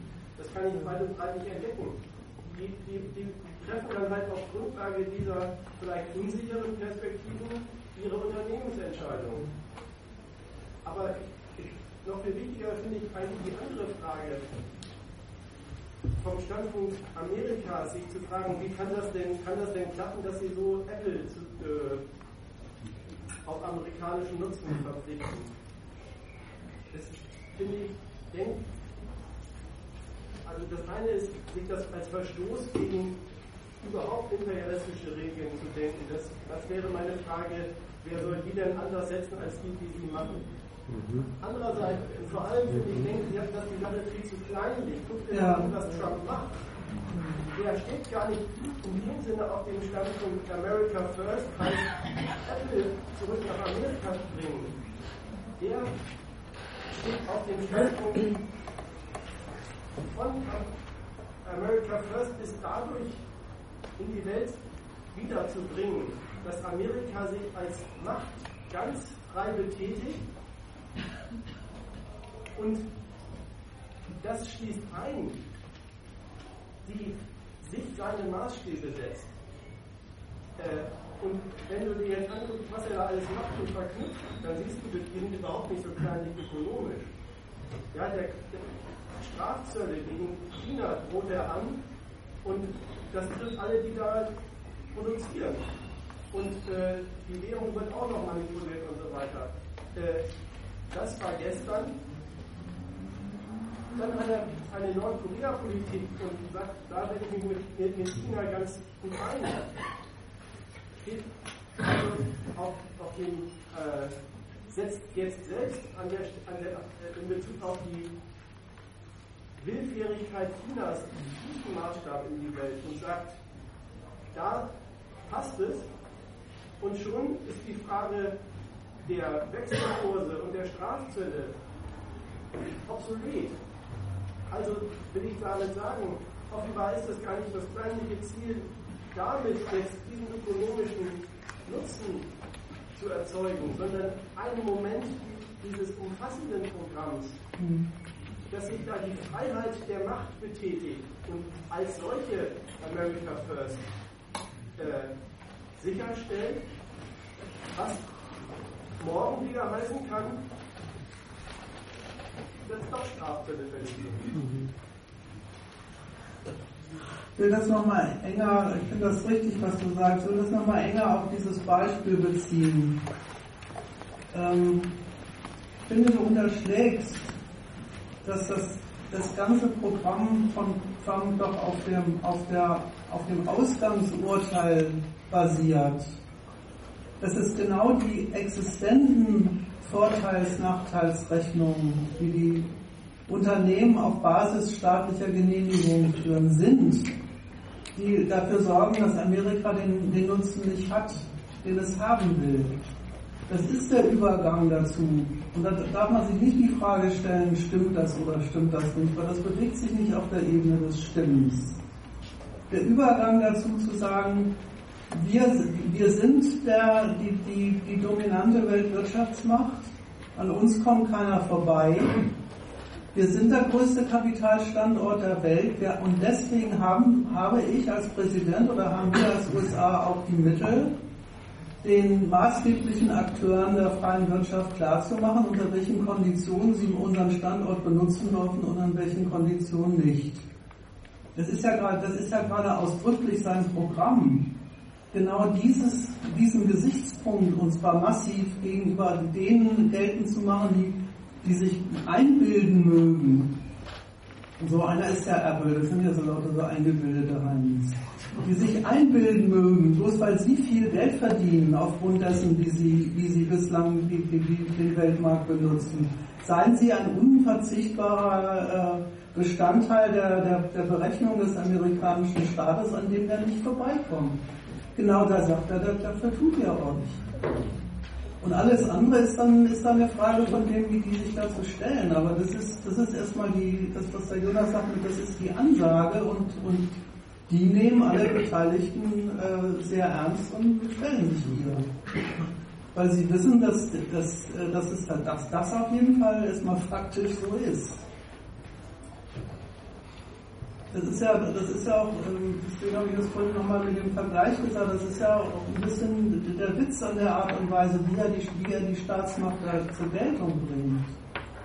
Wirklich ausdrücklich mit dem, mit dem Argument. Wir haben, wir haben es in der Hand, weil wir die über den entsprechenden Kredit und die entsprechende Entscheidungsmacht und die entsprechende ökonomische Basis, Militär lasse ich jetzt nochmal ganz draußen, haben der ganzen Welt, und zwar sowohl der Staatenwelt als auch der Welt des globalisierten Kapitals klarzumachen, dass es jetzt, dass jetzt eine neue Bedingung der, der, des Geschäfts mit Amerika in der Welt ist. Und die äh, vertrete ich und mache sie auch überall geltend, wo sie mir unterkommt. Ja, ja, das vertritt der Trump. Aber die Frage ist doch, wie wir das beurteilen. Das habe ich doch gesagt, wie ich das beurteile. Es ist auch gar keine Kunst, das zu beurteilen. Ich habe hab vorhin gesagt, es, es ist eine, eine radikalisierte Fortsetzung des Widerspruchs, auf dem der ganze Scheiß sowieso beruht. Will noch mal was zu einem von deinen grundsätzlichen Argumenten sagen. Da ist ja was dran, womit du argumentiert hast. Ja? Du hast so den, den theoretischen Satz einmal ins Publikum geworfen, das Kapital beruht doch darauf, dass das Eigentum rechtlich gewaltmäßig geschützt ist. Da hast du vollkommen recht. Ja, dass, äh, dass Apple die Macht des Geldes hat, in Vietnam eine Fabrik hinzustellen und da jeden Tag im Dreischichtbetrieb arme Leute auszunehmen, die da löten. Das kommt echt nicht äh, von der Genialität von Steve Jobs, Das kommt nicht mal von den Millionen, die Milliarden, die die kommandieren, sondern hinter, hinter diesem Kommando des Geldes steht, steht wirklich die politische Macht als Garant dieser Macht des Geldes. Das ist so. Jetzt kommt aber, jetzt kommt aber an der Stelle im internationalen Geschäft auch was Grundsätzliches auf dem Tisch dass es diese Garantiemacht des Eigentums auf der Welt gar nicht anders gibt, denn als Willensverhältnis von diesen konkurrierenden Hoheiten. Also das gibt es nicht als getrennt vom Willen der Staaten existierendes äh, der Besitzstand des Kapitals. Das hätten die gern so. Und manchmal führen sie sich auch so auf. Es gibt diese Idioten, die möchten den Trump jetzt am besten vor einen allerdings leider nicht existierenden Gerichtshof zerren. Dass er den Eigentumsschutz verletzt. Ja, Pustekuchen. Der macht erstmal ganz grundsätzlich klar, internationalen Schutz des Eigentums, den gibt es genau als Abmachungsverhältnis von Hoheiten, also auch nach Entscheidung dieser Souveräne. Und da gibt es ein organisiertes, darauf war Amerika übrigens ganz scharf, sowas hinzukriegen. Da gibt es ein organisiertes Durchgriffsrecht der amerikanischen Macht in die vietnamesische Staatsmacht rein. Das ist, sind interessante Abmachungen zu sagen, äh, wir machen eine Abmachung und Vietnam wird doch wohl für ein amerikanisches Kapital den Dienst leisten, ihm zu garantieren, dass man kleine Chinesen bis zum Umfallen benutzen darf. So. Die Abmachung gibt's. Wenn aber jetzt ein amerikanischer Präsident sagt, diese Abmachung sind lauter Regelwerke zum Ausnutzen, Unterhöhlen und Zerstören der amerikanischen Macht, ja, dann, dann macht er sowas Grundsätzliches erstmal wirklich als Standpunkt auf dass er sagt, insofern stellt er ein großes amerikanisches Fragezeichen hinter diesem Schutz des Kapitals namens Apple auf der Welt. So, das, das hat er dann gemacht. Das ist jetzt auch in der Welt. Und die Wahrheit, die der da betätigt, ist eben die, ja, anders gibt es den Schutz des Eigentums international auch gar nicht.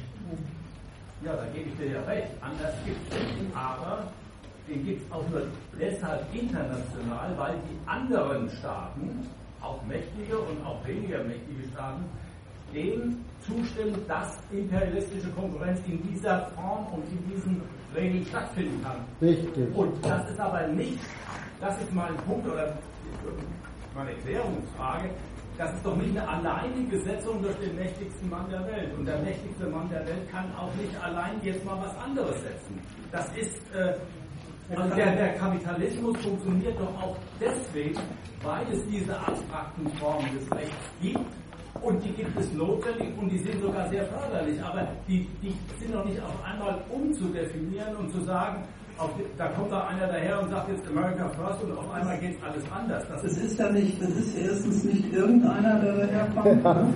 ja. Und äh, da habe ich ja schon ein bisschen was zu gesagt. Und zweitens äh, meine ich, das, was du sagst, das, das ging ja nicht ein bisschen, bisschen an der Sache vorbei. Es ist ja erstmal so, dass er das macht. Ne? Es ist erstmal so, dass er das macht. So. Und wenn er, wenn er denn tatsächlich einen, diesen Border Tax da gegenüber Mexiko einführt, dann führt er den halt ein. Dann, dann sind alle Rechnungen des Kapitals mit dem grenzüberschreitenden Geschäft nach Mexiko, äh, die gehen dann nicht mehr so wie vorher. Wenn er, wenn er sagt, er, er, er kündigt TTP und macht mit, mit, Verhandlungen mit den einzelnen asiatischen Staaten, weil da kommt für Amerika mehr bei rum, als wenn man mit, mit denen allen gemeinsam verhandelt, dann macht er das halt. Ja, und was, was dann die, verstehst du, das ist ja die Frage, die da auf dem Tisch liegt, aber das ist, würde ich erstmal wirklich den imperialistischen Souveränen überlassen, wie sie dann damit umgehen. Die Frage, die da mal auf dem Tisch steht, ist, und was, was sind dann die Institutionen, die bislang diese Fragen geregelt und in, in, denen, in denen man sich über die Umgangsweisen mit Störfällen und so weiter geeinigt hat, was sind die dann noch wert? Ja, natürlich steht die Frage dann auf dem Tisch. Das merkst du ja schon daran, dass es in Deutschland kaum hatte der Kaum hatte der Trump gesagt, er will die, die, die Dillinger Hütte oder wen auch immer da wegen ihrer Stahlexporte mit, mit Strafzöllen belegen und BMW glaube ich auch noch und so. Da hat ja der Gabriel gleich gesagt, äh, dann verklagen wir die USA vor der WTO, da kann der, da kann der Trump nur lachen. Verstehst du? Ja, aber verstehst du, dass, was die Institutionen wert sind, das ist wirklich der entscheidende Punkt. Was die wert sind, hängt doch dann auch wieder daran. Und das übrigens, da ist die, da ist die Merkel diejenige, die da äh, äh vor, den Vorreiter spielt im Moment. Das hängt doch dann auch wieder daran, das ist auch wieder eine Machtfrage. Das ist auch wieder eine Machtfrage und übrigens genauso nehmen das die Konkurrenten Amerikas auch. Die, die, die, die, Merkel steht ausdrücklich auf dem Standpunkt. Wir müssen sowas wie eine, eine, Koalition der, der der, der Staaten herbeikriegen, um, um uns dieser äh, einseitigen äh, Politik Trumps entgegenzustellen. Da merkst du, dass die genau die, den Übergang mitmacht, den der Trump ihr vorgibt. Zu sagen, ja klar hängt es dann von der, von der Entschlossenheit und von der Durchhaltefähigkeit der anderen Mächte ab, ähm, ob, ob sie dann zu Gegenmaßnahmen greifen und so weiter und so fort. Aber ich meine, das sind eigentlich lauter Belege dafür, für das, was der Jonas gesagt hat, dass was die Institutionen dann noch taugen und inwiefern sie, sie als diese Instanzen wirksam sind. Äh, ist doch, das, ist, das ist ja dann gerade die Frage. Und das ist doch deren Frage. Und dass es deren Frage ist, das, das sollte eigentlich das Argument sein, dass es deren Frage ist. Daran sieht man, dass das eben dieses wunderschöne Regelwerk selber immer nur so, so viel taugt und so viel, so viel Verlässlichkeit stiftet. Wie die Macher von dem ganzen Zeug, die haben wollen und, die, und es wert finden, ihre eigenen, ihre eigenen äh, nationalen Nutzenrechnungen diesen, äh, diesen Regeln zu unterwerfen oder nicht. Und da ist ja nun, das ist jetzt nicht unser Thema, aber da ist ja nun äh, der, der Trump überhaupt nicht der, das einzige äh, politische Subjekt auf der Welt, der, der, dem einfällt zu sagen, das Regelwerk, in dem wir bisher eingebunden waren, das genügt unserer nationalen Rechnung nicht mehr. Das kriegen, das kriegen die Engländer doch auch locker hin, diesen Übergang. Ja, die Engländer müssen ja dann auch andere ja die müssen erstmal. Nein, das, das mit dem Müssen, was heißt, die müssen gar nichts. Das ist, das ist irgendwie, das heißt, was heißt, die müssen, du kannst erklären, warum sie was machen. Aber der, das, der, der Übergang, den der, den der Trump da macht und der eben nochmal gekennzeichnet wurde, ist doch gerade der zu sagen, Amerika muss überhaupt nichts. Keine der, keine der Verhältnisse, in die Amerika eingebunden ist, sei es militärischer Art, sei es ökonomischer Art, ist eine Verpflichtung, der Amerika sich notwendigerweise beugen müsste. Amerika ist von niemandem abhängig, weil Amerika ist die größte Macht. Das ist der Standpunkt, von dem aus Trump die ganze Welt besichtigt. Und was da nützt es, also finde ich so ein bisschen hilflos zu sagen, der müsste, der, der, das, er doch gerade sagt, der muss gar nichts. Ich sage ja, das sagt er ja unbestritten. Ja, aber das, er tut es doch auch. Wie, wie funktioniert das, aber das kriegen wir doch im Moment gerade, kriegen wir doch im Moment gerade vorgeführt, funktioniert. wirklich mal so. So weit ist die Sache, so weit ist die Sache jetzt erstmal da. Dann sind solche Sachen, die man vielleicht gerade noch für, das sind doch wohl heilige Institute des Weltmarkts gehalten hat. Der Schutz des Eigentums dann sind die, und zwar in, einem, in einer anderen Art wie bislang schon, nämlich bislang waren sie Gegenstand des Gezerres dauernd zwischen den Staaten. Aber dann sind sie jetzt von dem zu einer offenen Machtfrage gemacht. Nimm es doch wirklich mal, es ist einfach eine offene Machtfrage. Wenn der, wenn der Gabriel dann zur WTO rennt und der Trump sagt, die Urteile der WTO interessieren ihn nicht. Dann ist die WTO zu einer offenen Machtfrage geworden. Und wenn der Trump ankündigt, ganz viel, was bei den Chinesen geschütztes Eigentum ist, ist eigentlich Diebstahl. Vom Geistigen bis zu den Stahlwerken, eigentlich so ziemlich alles. Ja? Äh, dann, dann ist es die Kündigung davon. Man hätte sich doch auf den Schutz dieses Eigentums wohl sowas von geeinigt, äh, dass man auch dessen Taten akzeptieren muss. Nein, der sagt, dass, äh, da macht er äh, offene Frage draus. So, das ist in der Welt. Und das hat nach der einen Seite hin gar nichts Neues, weil der damit ja eigentlich offenlegt, was dem Prinzip nach die Regeln des Weltmarkts sind, nämlich eben solche ausgemauschelten Machtfragen. Nach, dem, nach der Seite hin ist es im Prinzip nach gar nichts Neues. Es ist aber was Neues, weil der Mann das einfach aufmacht und weil er es aufmacht. Weil er es aufmacht, weil das nicht, äh, weil das nicht irgendwie, also Nordkorea kann auch sagen, die, die Regeln des Weltmarkts und der Eigentumsschutz in Vietnam hält, halten sie für ein großes Verbrechen an der Menschlichkeit. Vielleicht sagen sie sowas zwischendurch mal. Und Eigentum ist Diebstahl, das sagt ja sogar mancher Anarcho, wenn er demnächst auf Hamburg fährt. Ne? Bloß, äh, das kann der zehnmal sagen. Wenn, wenn aber der amerikanische Präsident sagt, chinesisches Eigentum ist Diebstahl, dann hat der mit der Macht, die Amerika in diesen Fragen hat, diese Frage eröffnet. Ich unabhängig von den Beispielen, die jetzt ja hinreichend gekommen sind, nochmal so sagen. Eigentlich die Wiederholung eines Arguments, was vorhin schon mal gefallen war. Immer wenn du von müssen redest, habe ich den Eindruck, dass in der Tat so etwas wie eine imperialistische Objektivität von denjenigen, die, den Imperialismus und seine Regelwerk machen, unterstellt. Wenn du das machst, wäre meine Frage, worin soll denn die bitte schön bestehen? Getrennt von denjenigen, die das Regelwerk mit ihrer jeweiligen Macht machen und korrigieren. Das wäre meine erste Gegenfrage an dich. Äh, ich denke mir das so, dass, dass, dass, dass du denn vielleicht sogar denkst, naja, dann kommt der Trump zum Apple und dann sagt der Apple, lieber Trump, du, äh, du vergehst dich hier oder du versuchst dich hier an imperialistischen Objektivitäten zu vergehen. Das geht aber gar nicht. Ich beantworte die Frage dann selber.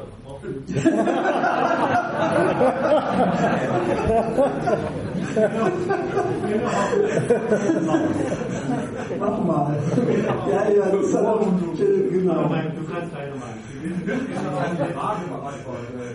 Ja, jetzt. Ich bin aber auf den letzten Punkt raus. Das ist auch, bin ich mir auch nicht sicher. Ich habe da so ein bisschen rausgehört, gerade aus deinem Apple-Beispiel, ist vorhin eigentlich auch schon beantwortet worden. Ich sage es einfach nochmal.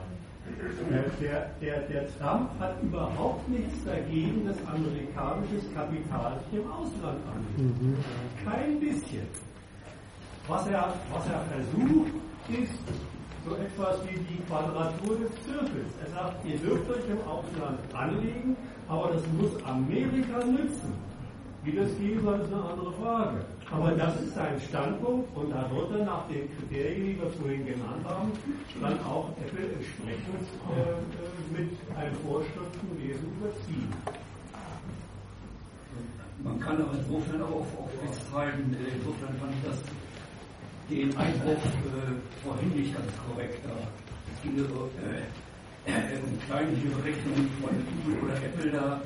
Äh, äh, das war eine kleine Berechnung von Google äh, im Verhältnis zu dem, was, was, äh, was, was der Trump als, äh, äh, als einen absoluten Anspruch äh, da in die Welt setzt, die die, die, die Welt daran misst, an der Erfüllung amerikanischen Nutzen. Äh, was man doch sagen kann, ist,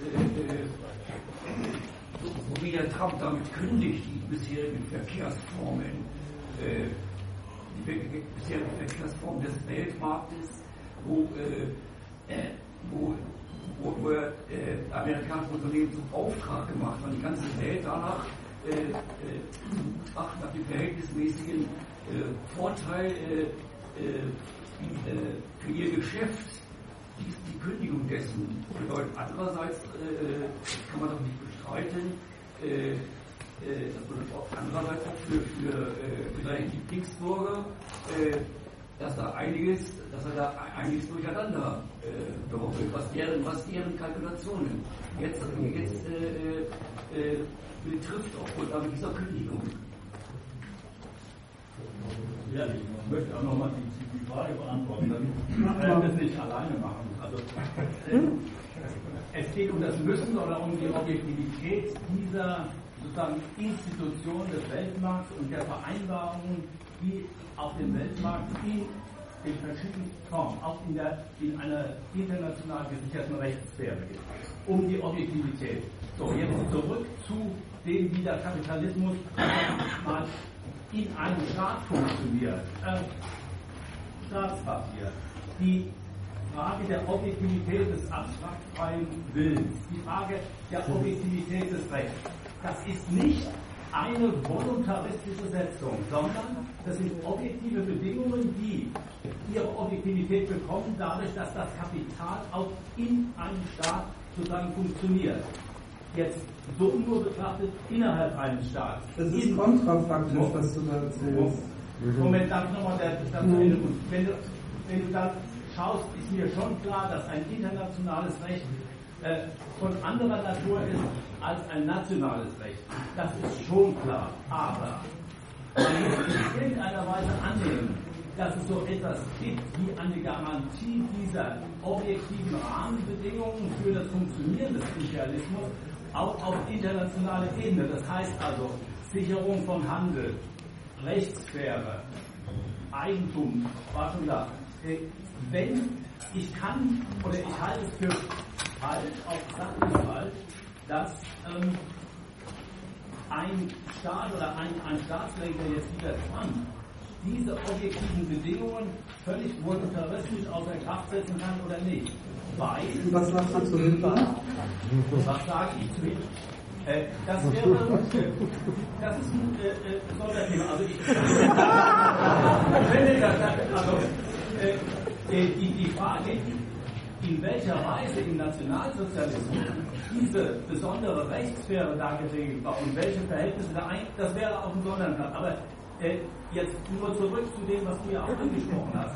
Äh, wie äh, nach dem Zweiten Weltkrieg dieses Welthandelssystem in Gang gesetzt worden ist, war sicherlich so, dass die Vereinigten Staaten als die stärkste Kapitalmacht das angeschoben haben. Aber sie haben damit ein System geschaffen, das eine gewisse Objektivität hat, an, die sich auch alle irgendwie orientieren müssen. Und ich, mir ist es einfach nicht verständlich, wie es möglich ist, solche Regeln durch den bloßen Willensakt eines Staates, America First, außer Kraft zu setzen. Aber denk doch, mal, denk doch mal andersrum. Verstehst du, jetzt haben wir es doch mit den, und kämpfen uns da ja auch schon etwas länger damit ab, jetzt haben wir es doch damit zu tun, dass das einer tut.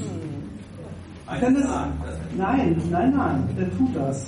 So. Und jetzt hast du doch, jetzt, jetzt hast du doch eine ein bisschen andere Aufgabe, als die, die du dir stellst. Wir mühen uns hier ab zu erklären, was das, was der tut, wenn du schon mit Objektivität daherkommst, mit den, mit dem, was das, was der tut, mit den Zwecken zu tun hat, für das das Ganze eingerichtet ist und für das das Ganze in die Welt gekommen ist. Objektiv daran ist, nicht, wenn du schon so hegelianisch argumentierst, objektiv daran ist überhaupt nur der Zweck. Aber die, die, das ist ja das, was der Trump gerade, oder ich sag's mal so, so rum. Wir hatten vorhin schon das Argument, es ist, es ist ein bleibender Widerspruch dessen, was du, was du Objektivität nennst. dass da Mächte,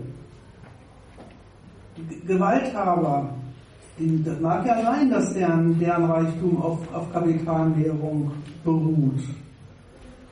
Aber jetzt lassen die sich doch gerade gar nicht von irgendwelchen Objektivitäten nach der Seite hin beschränken, dass sie sagen, dann springt halt mal gerade so viel raus und so viel machen wir. Der ganze Ausgangspunkt ist doch schon der des Imperialismus, dass der Staat sich auf den Standpunkt stellt, er ist eine, eine per Gewalt eine ökonomische Produktivkraft und gerade weil er das ist, ist er in der Lage, ein, ein, äh, ein Verhältnis nach außen einzugehen, indem er seine Gewalt dafür benutzt, dass andere Länder mit in den, in den Kreis der Verdienstmöglichkeiten seines Kapitals reinzieht. Dann ist die, sind die, das, was du Objektiv, Objektivität nennst, nämlich die Akkumulationsbedingungen des nationalen äh, Reichtums, abhängig gemacht von diesen Vereinbarungen. Und ähm, das ist doch einfach kontrafaktisch zu behaupten, und was dann für Vereinbarungen geschlossen werden, würde sich in irgendeiner Weise objektiv aus dem ableiten, was das Kapital macht. Das ist doch umgekehrt. Wenn sich ein Erdogan hinstellt und sagt, er will aus der Türkei einen, einen funktionsfähigen, äh, mächtigen, reichen, äh, imperialistischen, eine imperialistische Mittelmacht, dann nimmt er sich das vor und er benutzt er die Mittel dafür, die, die er als Staat hat. Und dann lässt er sich doch gerade überhaupt nicht von dem beschränken, was, er, was das Kapital gerade für Urteile über, über sein Land fällt. Ob er damit Erfolg hat oder nicht, ist eine ganz andere Frage. Aber an dem, an dem ganzen, an dem ganzen, an, an deinem ganzen System ist tatsächlich nur so viel objektiv.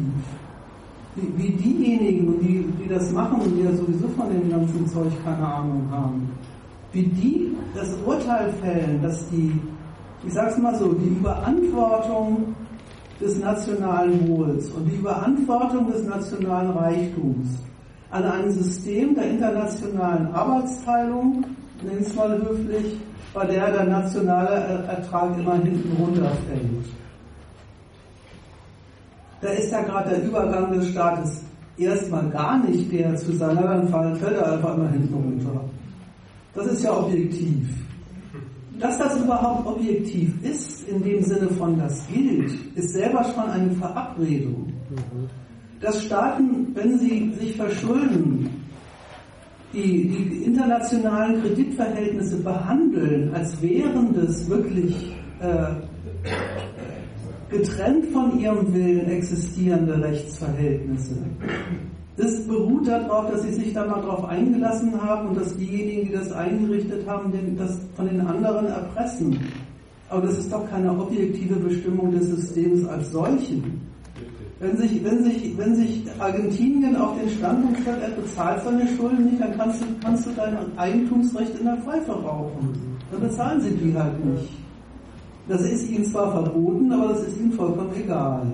Wenn Venezuela amerikanische Raffinerien enteignet, dann scheißen die auf das Eigentum.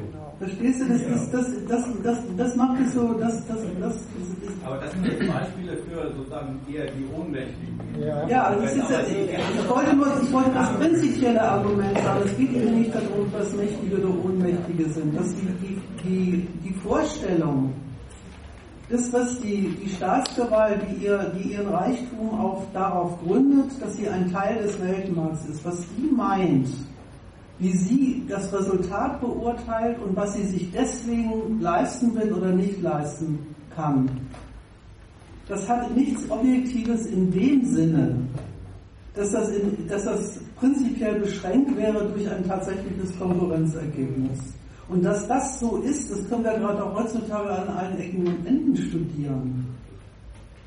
Daran arbeiten sich die Staaten, wenn man schon äh, dran denkt, wie ticken die, dann daran arbeiten die sich doch gerade ab. Das ist aber was anderes als Voluntarismus. Ja.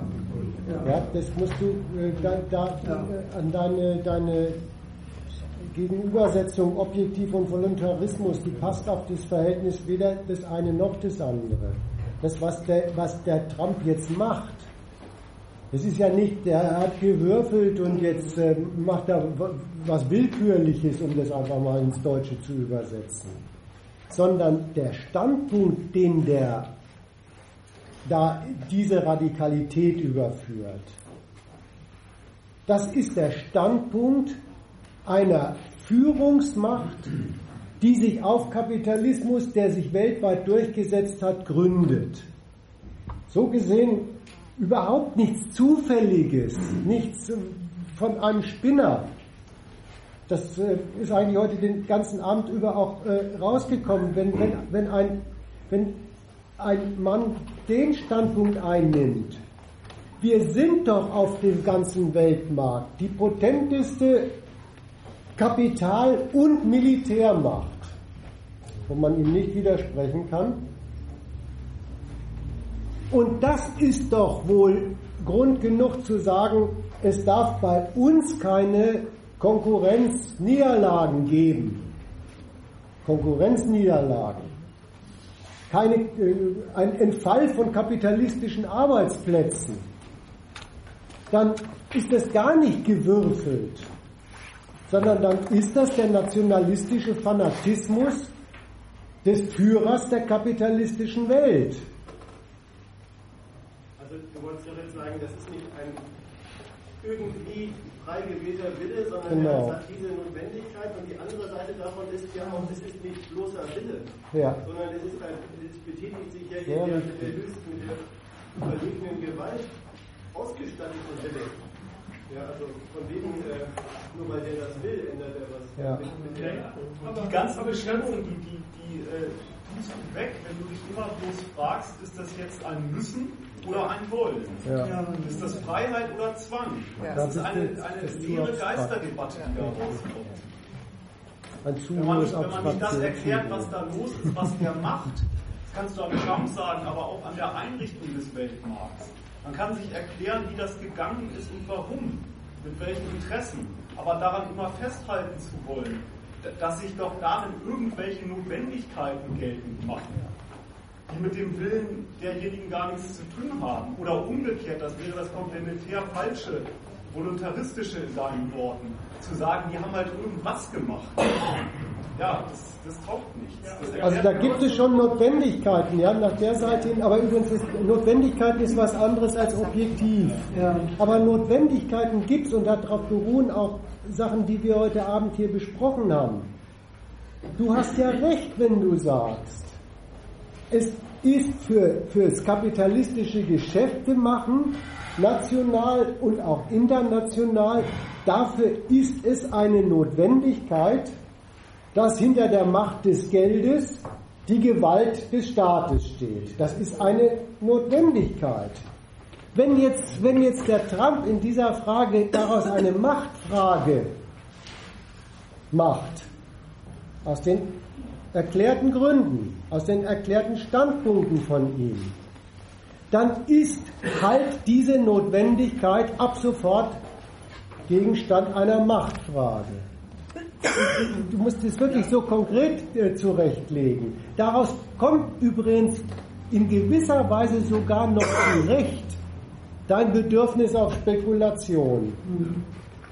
Weil du, du, du bist, wenn du es wenn nicht, so, nicht so zu abstrakt denkst, bist du mit dem Gedanken befasst, was passiert denn mit investierten Milliarden wenn, der, wenn die Eigentumsrückendeckung, mit der sie investiert sind, zu einer Machtfrage wird.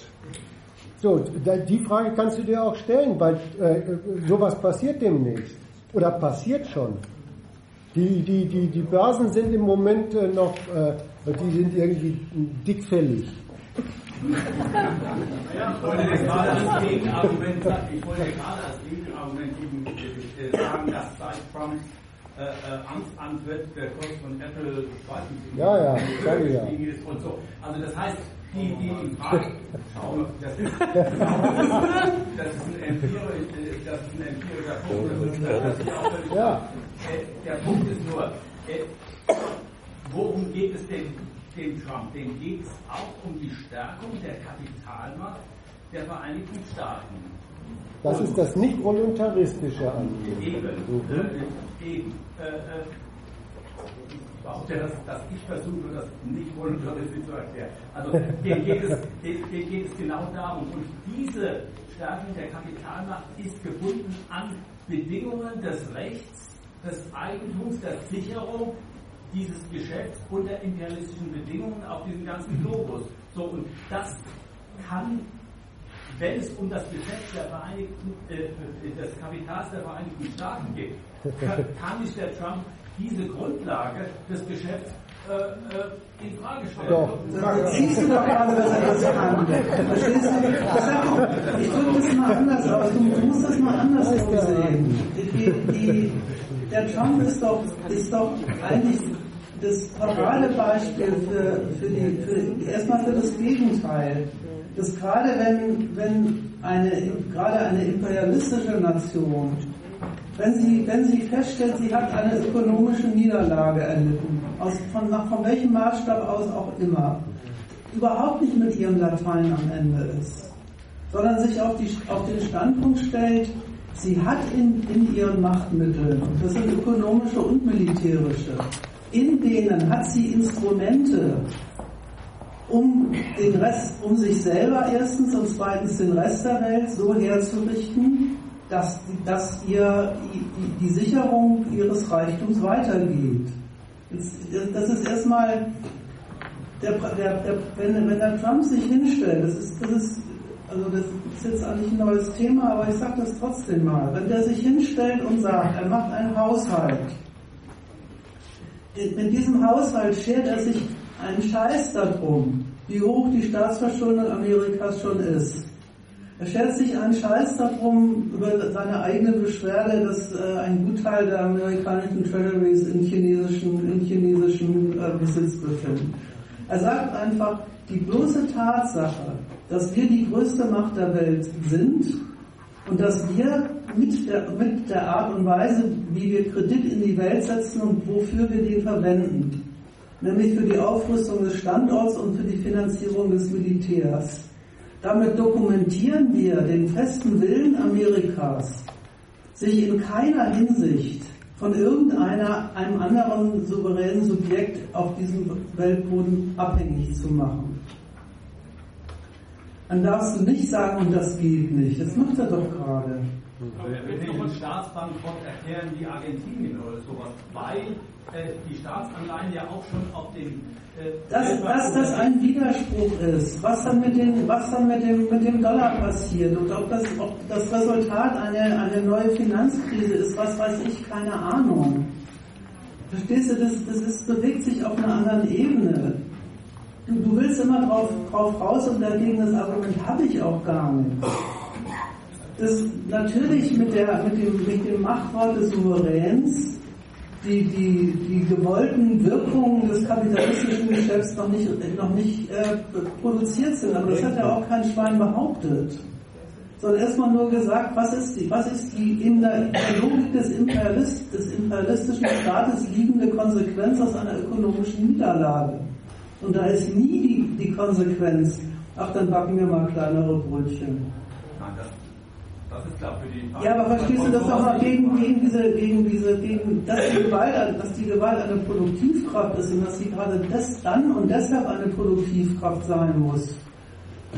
Wenn, wenn das mit, der, mit dem Wachstum und mit, dem, mit der Vermehrung des Kapitals nicht so funktioniert, wie es soll, das ist, ähm, das ist erstens mal Alltag im imperialistischen Staat, aber das ist, dafür steht Trump wirklich in Extremfassung.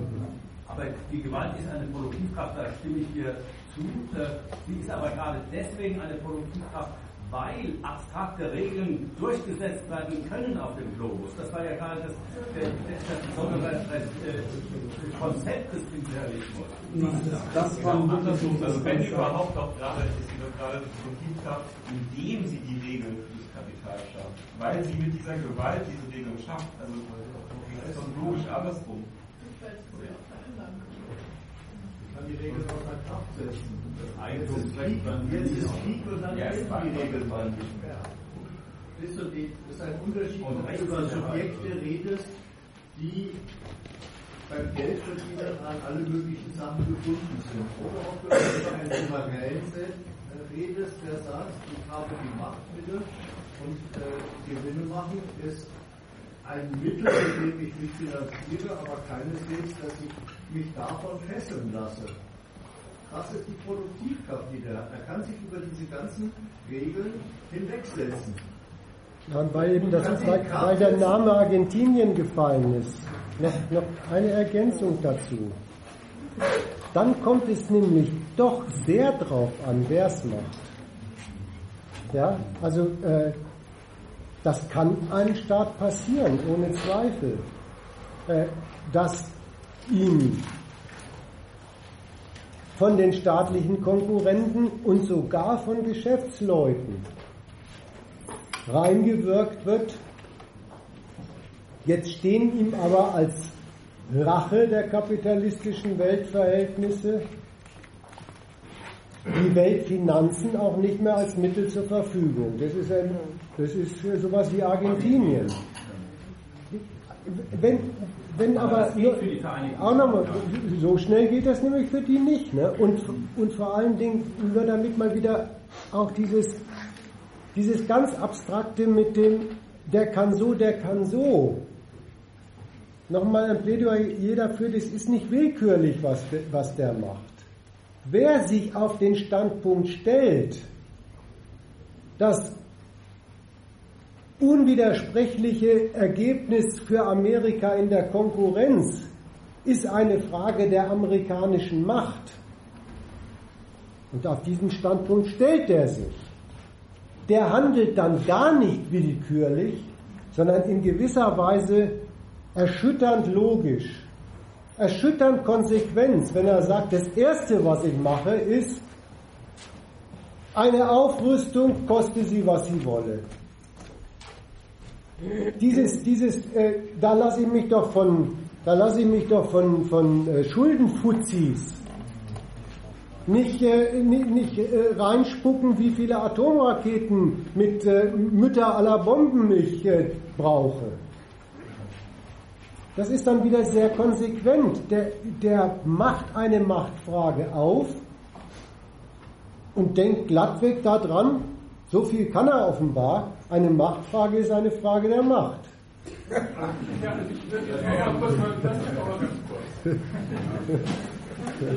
hat ja, es hat ja dieses, dass das so regelbasiert lange Zeit erschienen ist, hat ja eine Grundlage erstmal darin, das kann, diesen Gedanken kann man von heute mal umdrehen, dass die Amerikaner darauf bestanden haben, dass das so ist. Da, da haben sie es offenbar jetzt mal den Gedanken umgedreht, für ihren Erfolgsweg gehalten. Und das tun sie nicht mehr. Das ist dann halt mehr eine Aussage über, wie Amerika seinen ökonomischen Erfolg in der gegenwärtigen Weltwirtschaftslage sieht.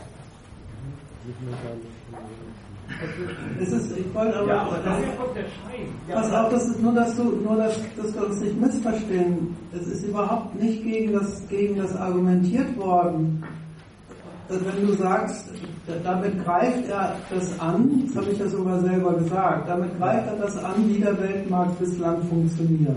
Ja, das tut er. Und was er damit alles durcheinander bringt und, und wie das dann weitergeht und, äh, und so weiter, das werden wir wahrscheinlich noch erleben. Aber die, die, äh, diese Angriffe, das war das, das war das entscheidende Argument. Die haben schon ihre Logik in dem, was, was ein imperialistischer Staat ist. Da fällt er nicht aus der Rolle. Da, da, das ist, das, deswegen trifft das das mit dem Voluntarismus ja. nicht. Nein, das ist schon konsequent für die, für die, für die Supermacht zu sagen, wenn wir den ganzen, dieses, wenn wir dieses ganze System eingerichtet haben.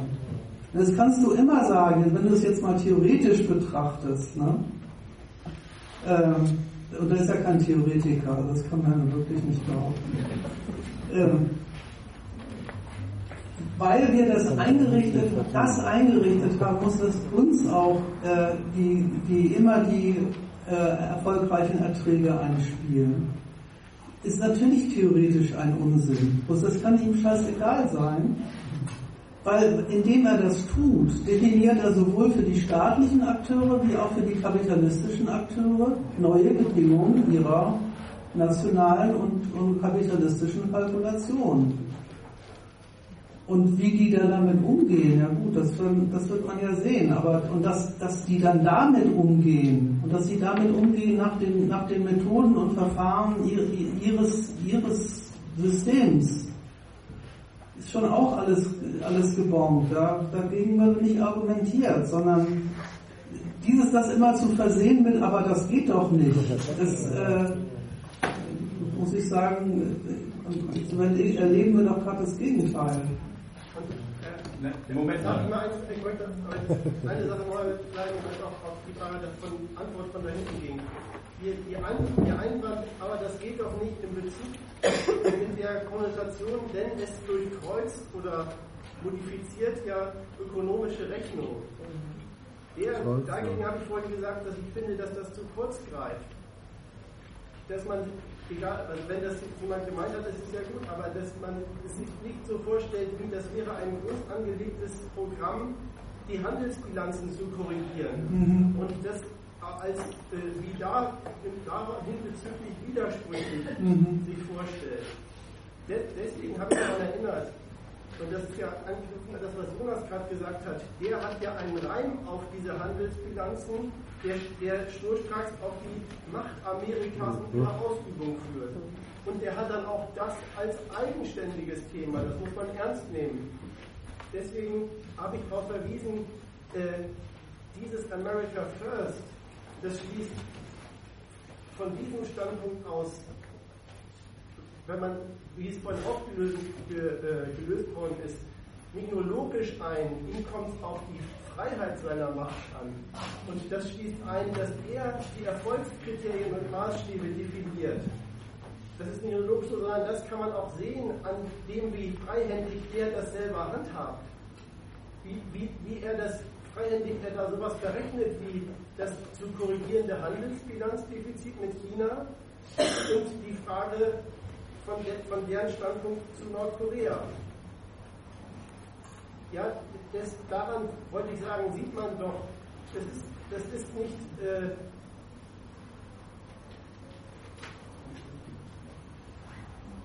das, das, das verrechnet und zwar vom, vom Standpunkt mit dem, mit dem Standpunkt, sich selber die Erfolgskriterien zu setzen.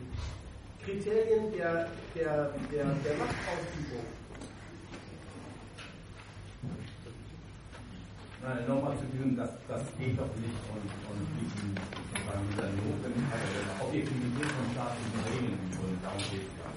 Also, der, der Staat als gewaltmonopolisiert nur mal innerhalb eines Staatswesens betrachtet, hält sich ja auch daran, dass es darum geht, der Objektivität des Rechts äh, der Rechtsinstitution Geltung zu verschaffen und weiß, dass darüber äh, der Kapitalismus in einem Staatswesen sehr gut funktioniert. Ganz analog. Die, äh, wenn wir das auf der internationalen Ebene sehen, äh, ist es so, dass sehr wohl die Staaten das in Gang gesetzt haben, diese äh, äh, äh, Regeln, Rechtsvereinbarungen, zwischen, äh, auf diesem globalisierten Kapitalismus. Das haben sie vereinbart, ja. Aber es hat sich herausgestellt, dass auf der Grundlage dieser Vereinbarung äh, aufgrund der Produktivität von einzelnen anderen Kapitalen das äh, sehr unterschiedlich verlaufen ist und dass dann Kapitalwachstum an verschiedenen Standorten ebenso passiert ist. Und das erfüllt sich auch nicht äh, sozusagen äh, autark verhalten hat äh, für die Vereinigten Staaten. So, und jetzt, mir ist nur nicht ersichtlich, warum man konstruiert hat, dass wenn jetzt nun ein, ein, ein Präsident dann sagt, äh, ich will alles, alle Regeln anders machen auf dem Weltmarkt, dass man das so für wahre Münze nehmen muss. Also das, das ist so.